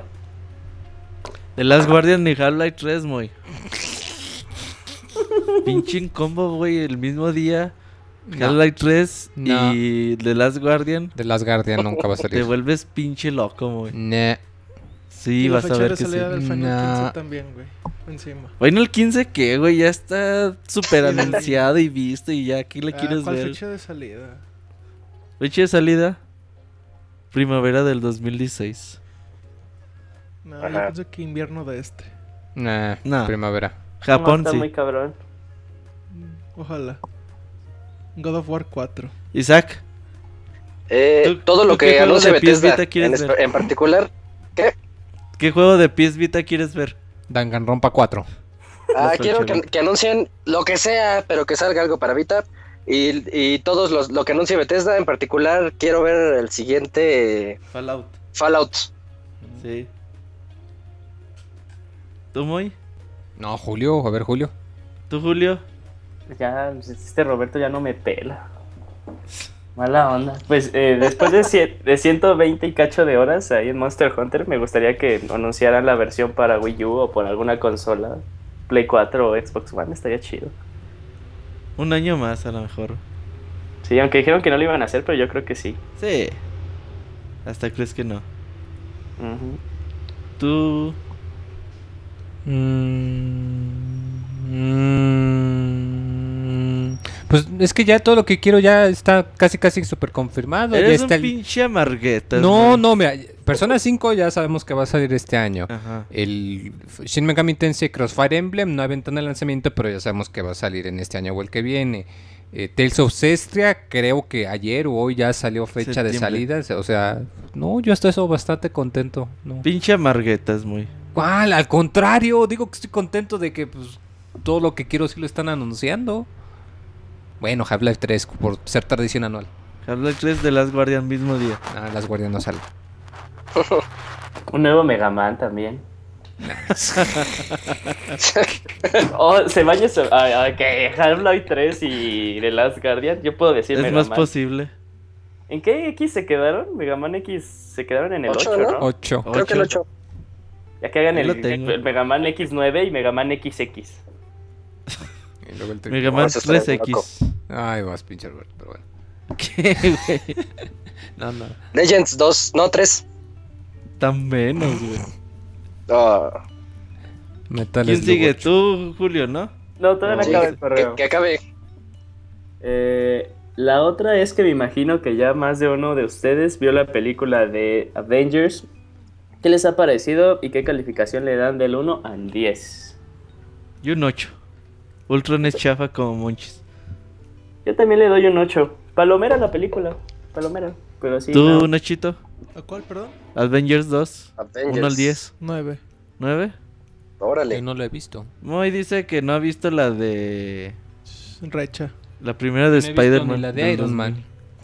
No, no, sé. Moy, no, Moy sigue viendo la serie de Hulk de este. ¿Cómo se llamaba este actor?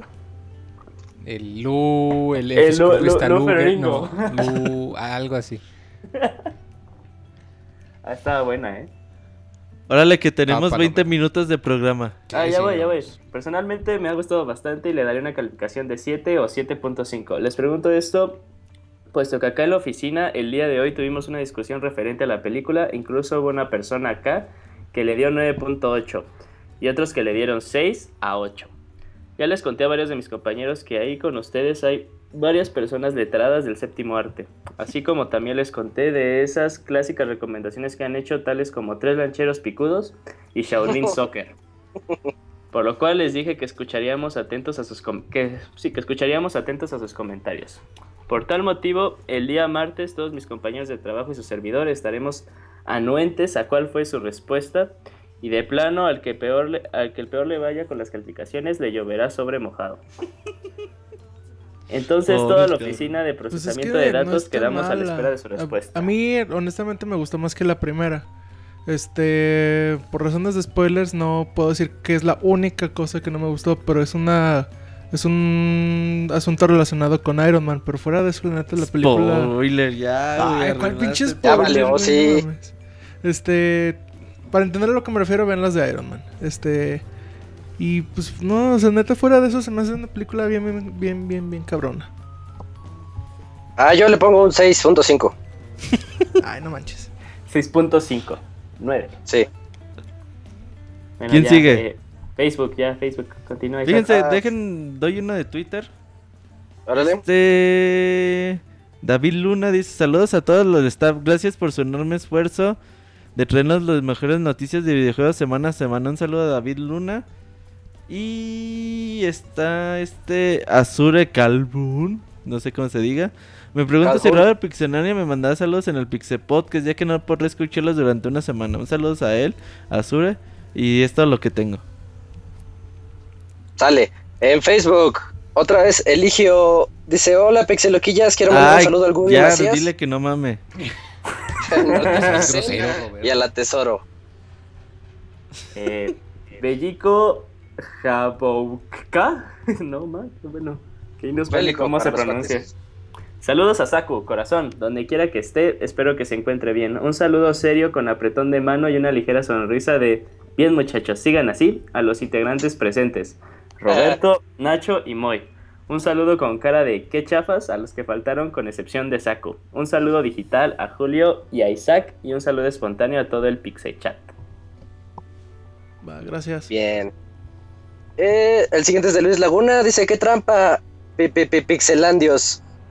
Eh, yo quiero un saludo en el Pi, pi, pi, Pixel Podcast del DJ Otin. Y si no está uno, del Robomonchis, porfa. Saludos a Robert y a todos. Muy, saludo de DJ Yotin. ¡Saludos! Del DJ Yotin, No güey. vino, vino el abuelito. Ah, no, ese ni era el abuelito, no, no quién sabe quién era. No, no vino el abuelito, está dormido. No, pinche muy ya, güey, se volvió una diva total. Ah, que pues. Eh, segui- seguimos. Osby Camargo. Un saludo, jóvenes. ¿Saben si ya hay preventa para Yoshi's Woolly World con el amigo de Stambre? Y un saludo respetuoso al desgraciado de Wonchis, a ver cuándo se presenta el podcast. No, todavía. Qué contrastante, ¿no? Bien, o sea, pasivo, bien pasivo agresivo. Un respetuoso saludo al pendejo. no, pero como un respetuoso solo al desgracia. Una palabra de diferencia nada más. No, pero todavía no hay eh, preventa. Eh, creo que en Europa ya hay. ¿No sabes tú, Robert? En Europa sí hay preventa de Yoshi's Woolly World de la edición especial y todo, pero aquí en América todavía no. Bueno, siguiente mensaje de Facebook es de Pablo David Villalpando. Confirmen a Moy dentro del gabinete de economía de AMLO. ¿No quieres ser parte del, del gabinete de economía de AMLO, muy? No, Ahí de Morena con Monchis. Monchis es partidaria de la Morena, de todos pechos los caídos. políticos son iguales, guácala. Pues Monchis te diría que no, muy. Yo mi recomendación es que no vayan a votar. Ey, la antirecomendación. Claro que sí. Y creo que esos son todos los saludos que tenemos, ¿verdad? Sí, son Sí. todos. Pues que llegue el minuto Mixler, dejen su comentario, ahí digan lo que quieran, ya no ataquen a Nacho que se nos agüita. Ataquen al Moy por diva, eso sí deberían de atacarlo más seguido. Y al Monchis por no venir. Y al Monchis por no venir, a Ricardo por no venir, a Saku, a Ahmed, a Marianela y a todos los que no han venido, atáquenlos. Ahora sí, digan sus cosas por Mixler, pero nadie escribe. Creo que hoy no va a haber minuto Mixler. Uh, entonces hoy sí acabamos a tiempo. Porque en Minuto Mixler nos tardamos como 5, ¿verdad? Pero. Robert, durante tu reseña de Mortal Kombat X, ¿por qué no le hiciste caso a Julio? Échenle la culpa a Nacho, yo le dije que se pusiera atento de lo que diría Julio e Isaac en el- los audífonos, yo me los quité. Así que yo no tengo la culpa que Nacho ni Moy hayan escuchado a Isaac o a Julio. ¿Cuáles eran sus preguntas, Julio? Eh, alguien preguntó que si, que si te gusta la palanca. Para eso querías preguntarle. No, no, sí tenía unas preguntas, la pero. constructiva. y, eh. Sí tenía unas preguntas, pero. eh, No, una vez No, que llegues, una Ay, vez que cabrón. facción, ¿ya no te puedes cambiar? Eh, no, no lo intenté, no estoy seguro. Uy, chafa como mon. Y había, había otra de Gaby Gomes que preguntó si los jefes seguían igual de. ¿De qué? De desbalanceados. Pues fíjate que ya no es tanto reto matarlos. Antes yo me acuerdo que en el Mortal Kombat 2, en el 3 sí era un pedo derrotar a La, Quintaro. la a- caminata de la muerte, güey. Sí, no, que, que nomás caminaban y sabían cuándo ibas a brincar los desgraciados. hijos de su puta madre, Quintaro, este Montaro y todos esos güeyes eran bien Montaro. perro. Eh, digo que no es creativo para nada Ed Boon, güey. Era muy complicado derrotarlos y ahora hoy en día no, pues a Shinnok, a Kotal Kang, pues es muy sencillo derrotarlos hoy en día. Saludos a Saku, dice Armando, sal- sal- saluda a Saku. La verdad, Ricardo ya dejó el programa o no, pues dice que tiene trabajo. Y no ha venido Monchis, a lo mejor es trabajo con Monchis. ¿El Moy congela su comida para que le rinda los siguientes días? A huevo. Pregunta Martín. Si nomás la recalientas y ahorras tiempo. Bélico pregunta, ¿quién es Ahmed? Pues el amigo de Nacho. Nacho, saludos a Ahmed. Sí, saludos. Bueno, Regresen. Carlos está escuchando, pero ok. Jenny nos escucha, ¿verdad? Regresen a Walden, dice Abril Rivera. Queremos a Chabela de regreso, dice Dod Smith. Pone Camuy. Y leí lo de Camuy. Saludos a Andy Ávila, a Lord Lulz, dice. Bueno, él quería el saludos para Andy Ávila, Daniel Pastrana. Danielón Pastrana es tu primo, Julio. Se acaba de cambiar su, su avatar, güey. Es tu primo, no lo niegues, A güey. huevo. Le mando un saludo a mi hermano Edirion. Edieron, no sé cómo se diga. Así como a mi camarada Los House donde quiera que estén. Gaby Gon, saludos a los que nos están escuchando en el transporte público. Saludos a Miraldo. Hugo Winkins se va a enojar. ¿Quién se va a enojar? Julio es bien llevadito. Si eres bien llevadito, Julio, ¿eh? Ay, no es cierto. Todo tranquilo. ¿Es cierto que Julio es la nueva pareja estable de Robert? No. Pinche Martín. ¿Cómo no? Ay, ¿Es verdad que a muchos le gusta el control de Nintendo 64 y a Lancher le gusta el Rumble Pack? Ay, cabrón. Dice Cito Chango. Un saludo para todos y gracias por hacer a menos mis horas de trabajo. Dice Lux, Luke Fer. Saluda a Luke Fer. Saque las novias celderas. Si usted es mujer y le gusta Zelda, pues puede ser una buena novia celdera. Para Armando Jauregui. Jauregui. Creo. Sí. ¿Qué traes, Julio? ¿Nada? Camuy dice, ¿por qué ningún primo de Julio llamó al baúl? Sí, cierto, Julio, ¿eh? Dijiste que tus primos iban a llamar al baúl. Los intimidó Roberto. ¿Qué recomendación da Moy para las épocas de calor? Moy, Que oren en ropa. Chupen un hielo. Así ¿De no qué? gasta. Chupen un hielo. tú chupas un hielo para que se te quite el calor, Moy. Pues es que si compras una paleta gastas dinero, güey. Moy, creo que el chupen un hielo te va a perseguir durante los próximos 200 programas. Danilón Pastrana. Este no Julio insultando a Martín y ni lo conoce. El- la reacción de Julio cuando escuchó tu nick. Robert no sabe, no sabe leer, escribió una cosa y leíste otra. Pues es que así la hago yo. Gato Félix Meléndez, bajo un árbol es gratis. Pero no, es que no entiendo ya que dicen. Chupa un hielo como Moy, ya es el nuevo hashtag del día de hoy. Moy, dicen que qué tan grande chupas el hielo. Pues como un hielo normal. ¿Se te queda la lengua pegada en el hielo? No, claro que no. ¿No? Oye, Isaac, ¿tú chuparías un hielo para el calor? No, no, no soy tan codo. ¿Tú, Julio?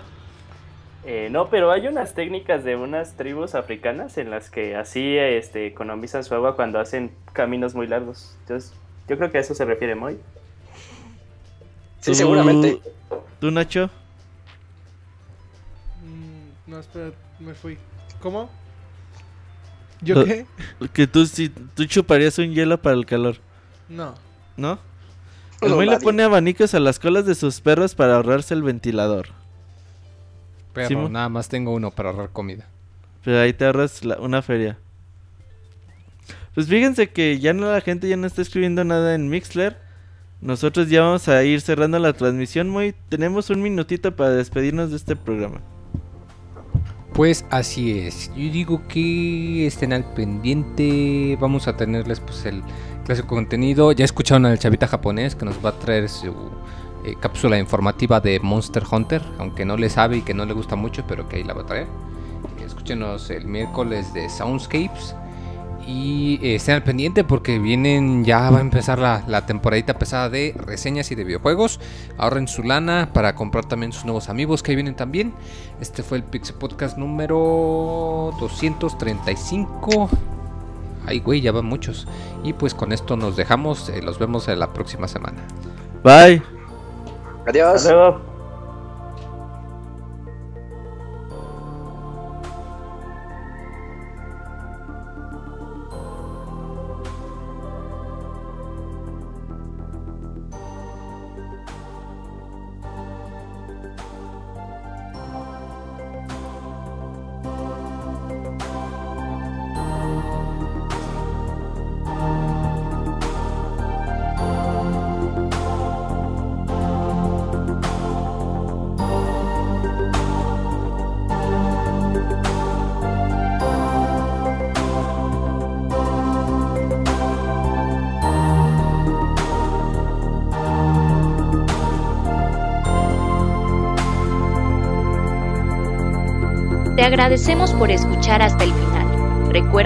próxima semana tendremos un nuevo programa.